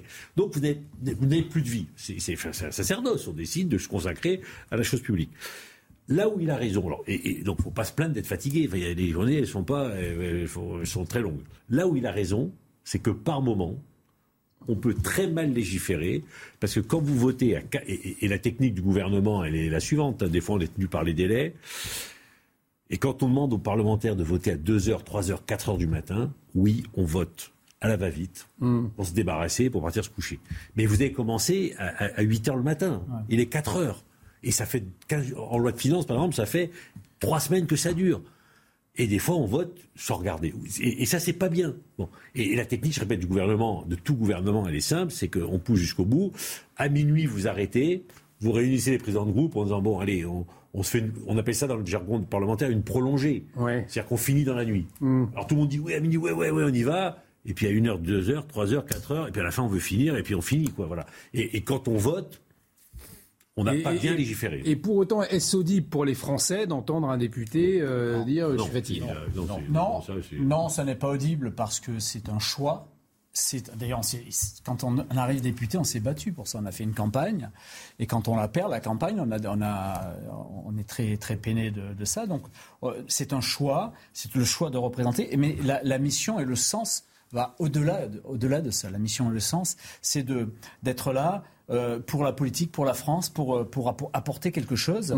Euh, et donc de, de se plaindre, c'est toujours malvenu. Je me rappelle la, la, la, la phrase du président Ferrand, Richard Ferrand, à l'Assemblée nationale sur la première prise de parole du, du ministre de, la, de la Justice, euh, Éric Dupont-Moretti, quand il répondait aux questions du gouvernement, parce qu'il y avait un brouhaha, il n'arrivait pas à parler, il se tourne vers le président, et le président il, lui dit, Monsieur le ministre, ici, euh, on serre les dents et on souffre en silence. Donc, euh, euh, à Emmerich, euh, je voudrais lui dire bienvenue. Tu en as encore pour 4, pour euh, quatre ans et quelques. Donc, tiens le coup. Allez, il, nous reste à peine 10 minutes. Je vous propose de, revenir sur euh, Louis Alliot et Jordan Bardella, tous les deux candidats à la présidentielle du Rassemblement national. Alors, ce sont deux profils différents, effectivement, qui briguent cette future présidence. Ce sera le 5 novembre prochain. Le vainqueur succédera donc à, Marine Le Pen. Elle se consacre dorénavant, justement, à la présidence du groupe des 89 députés euh, LR à l'Assemblée nationale. Une élection qui signera la fin de l'ère Le Pen euh, à la tête du parti de, l'extrême droite. On va écouter Louis Alliot et pour lui, ce sont les adhérents qui doivent décider. Écoutez. Elle a décidé euh, pour cette, pour cette compétition interne de ne pas choisir ni entre l'un ni entre l'autre, en considérant que c'était tout à fait normal qu'il y ait un débat démocratique et que les adhérents se, se déterminent, car chez nous, euh, ce sont les adhérents qui désignent les instances euh, nationales et, notamment le, président du mouvement. Donc euh, chacun euh, euh, définira et, et défendra son projet et les adhérents euh, trancheront. Mais évidemment, euh, tout cela doit se faire dans l'unité euh, et le rassemblement futur, parce que dépendra euh, de, de, de cette mandature-là qui arrive, eh bien, euh, je pense, notre, notre volonté et notre victoire aux élections euh, qui arrivent. Dominique de Montvalon, ce sont euh, donc les adhérents qui devront euh, choisir, nous dit Louis Alliot. Euh, Marine Le Pen n'a pas choisi, elle. Elle aurait du mal à choisir. Attendez, ces deux personnages. Mais elle ne soutient pas un peu plus Jordan Bardella? Je ne sais pas. Ah, et- elle a été très liée avec Louis Alliot. Elle est allée se réjouir sur place à Perpignan de sa victoire, qui reste une victoire municipale, une victoire symbolique de la, de la poussée euh, RN. Il faut dire les choses comme elles sont. Euh, Jordan Bardella est, est surprenant parce qu'il est, il est tout jeune, mais euh, il a de la densité. et- alors, est-ce qu'elle peut choisir? Je, je m'interroge. De toute façon, on n'y est pas. Elle a, Hmm. elle a complètement tort de dire qu'elle va choisir plutôt l'un que plutôt l'autre. Je, je ne sais pas.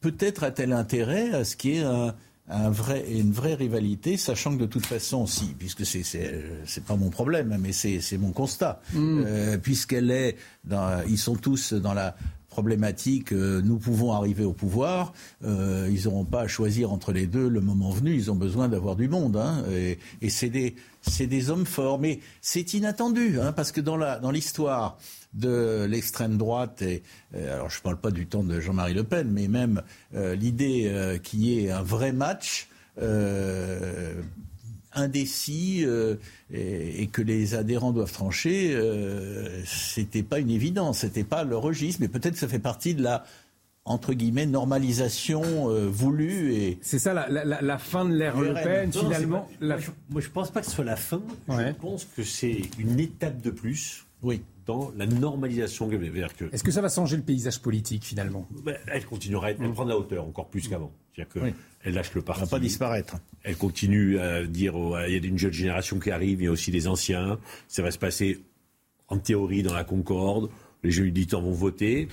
Alors que le, le Rassemblement national de l'époque, rappelez-vous, c'était des, des guerres intestines permanentes. Mmh. Et, bon, bref. Parlons pas de Maigret. Voilà, parlons là, pas de Maigret. Mais elle, elle donne le sentiment que voilà, tout ça est pacifié, stabilisé, ça devient un parti complètement comme les autres. Ils ont une attitude à l'Assemblée nationale euh, contrairement à la NUP, un peu différente, y compris... Pas toujours, on l'a vu tout à l'heure, mais en tout cas, ils, affichaient. mais, mm. mais, globalement, ils essaient de donner le sentiment que eux sont capables d'être respectueux des institutions, etc., ce qui n'est pas le cas des autres. Donc là, c'est une étape de plus. Et, sincèrement, enfin, c'est mm. c'est relativement impressionnant, parce que autant on savait qu'elle ferait un gros score à la, à la présidentielle, le score à la législative a été quand même une très grosse surprise. même pour très, très grosse surprise. Même pour eux. Hein.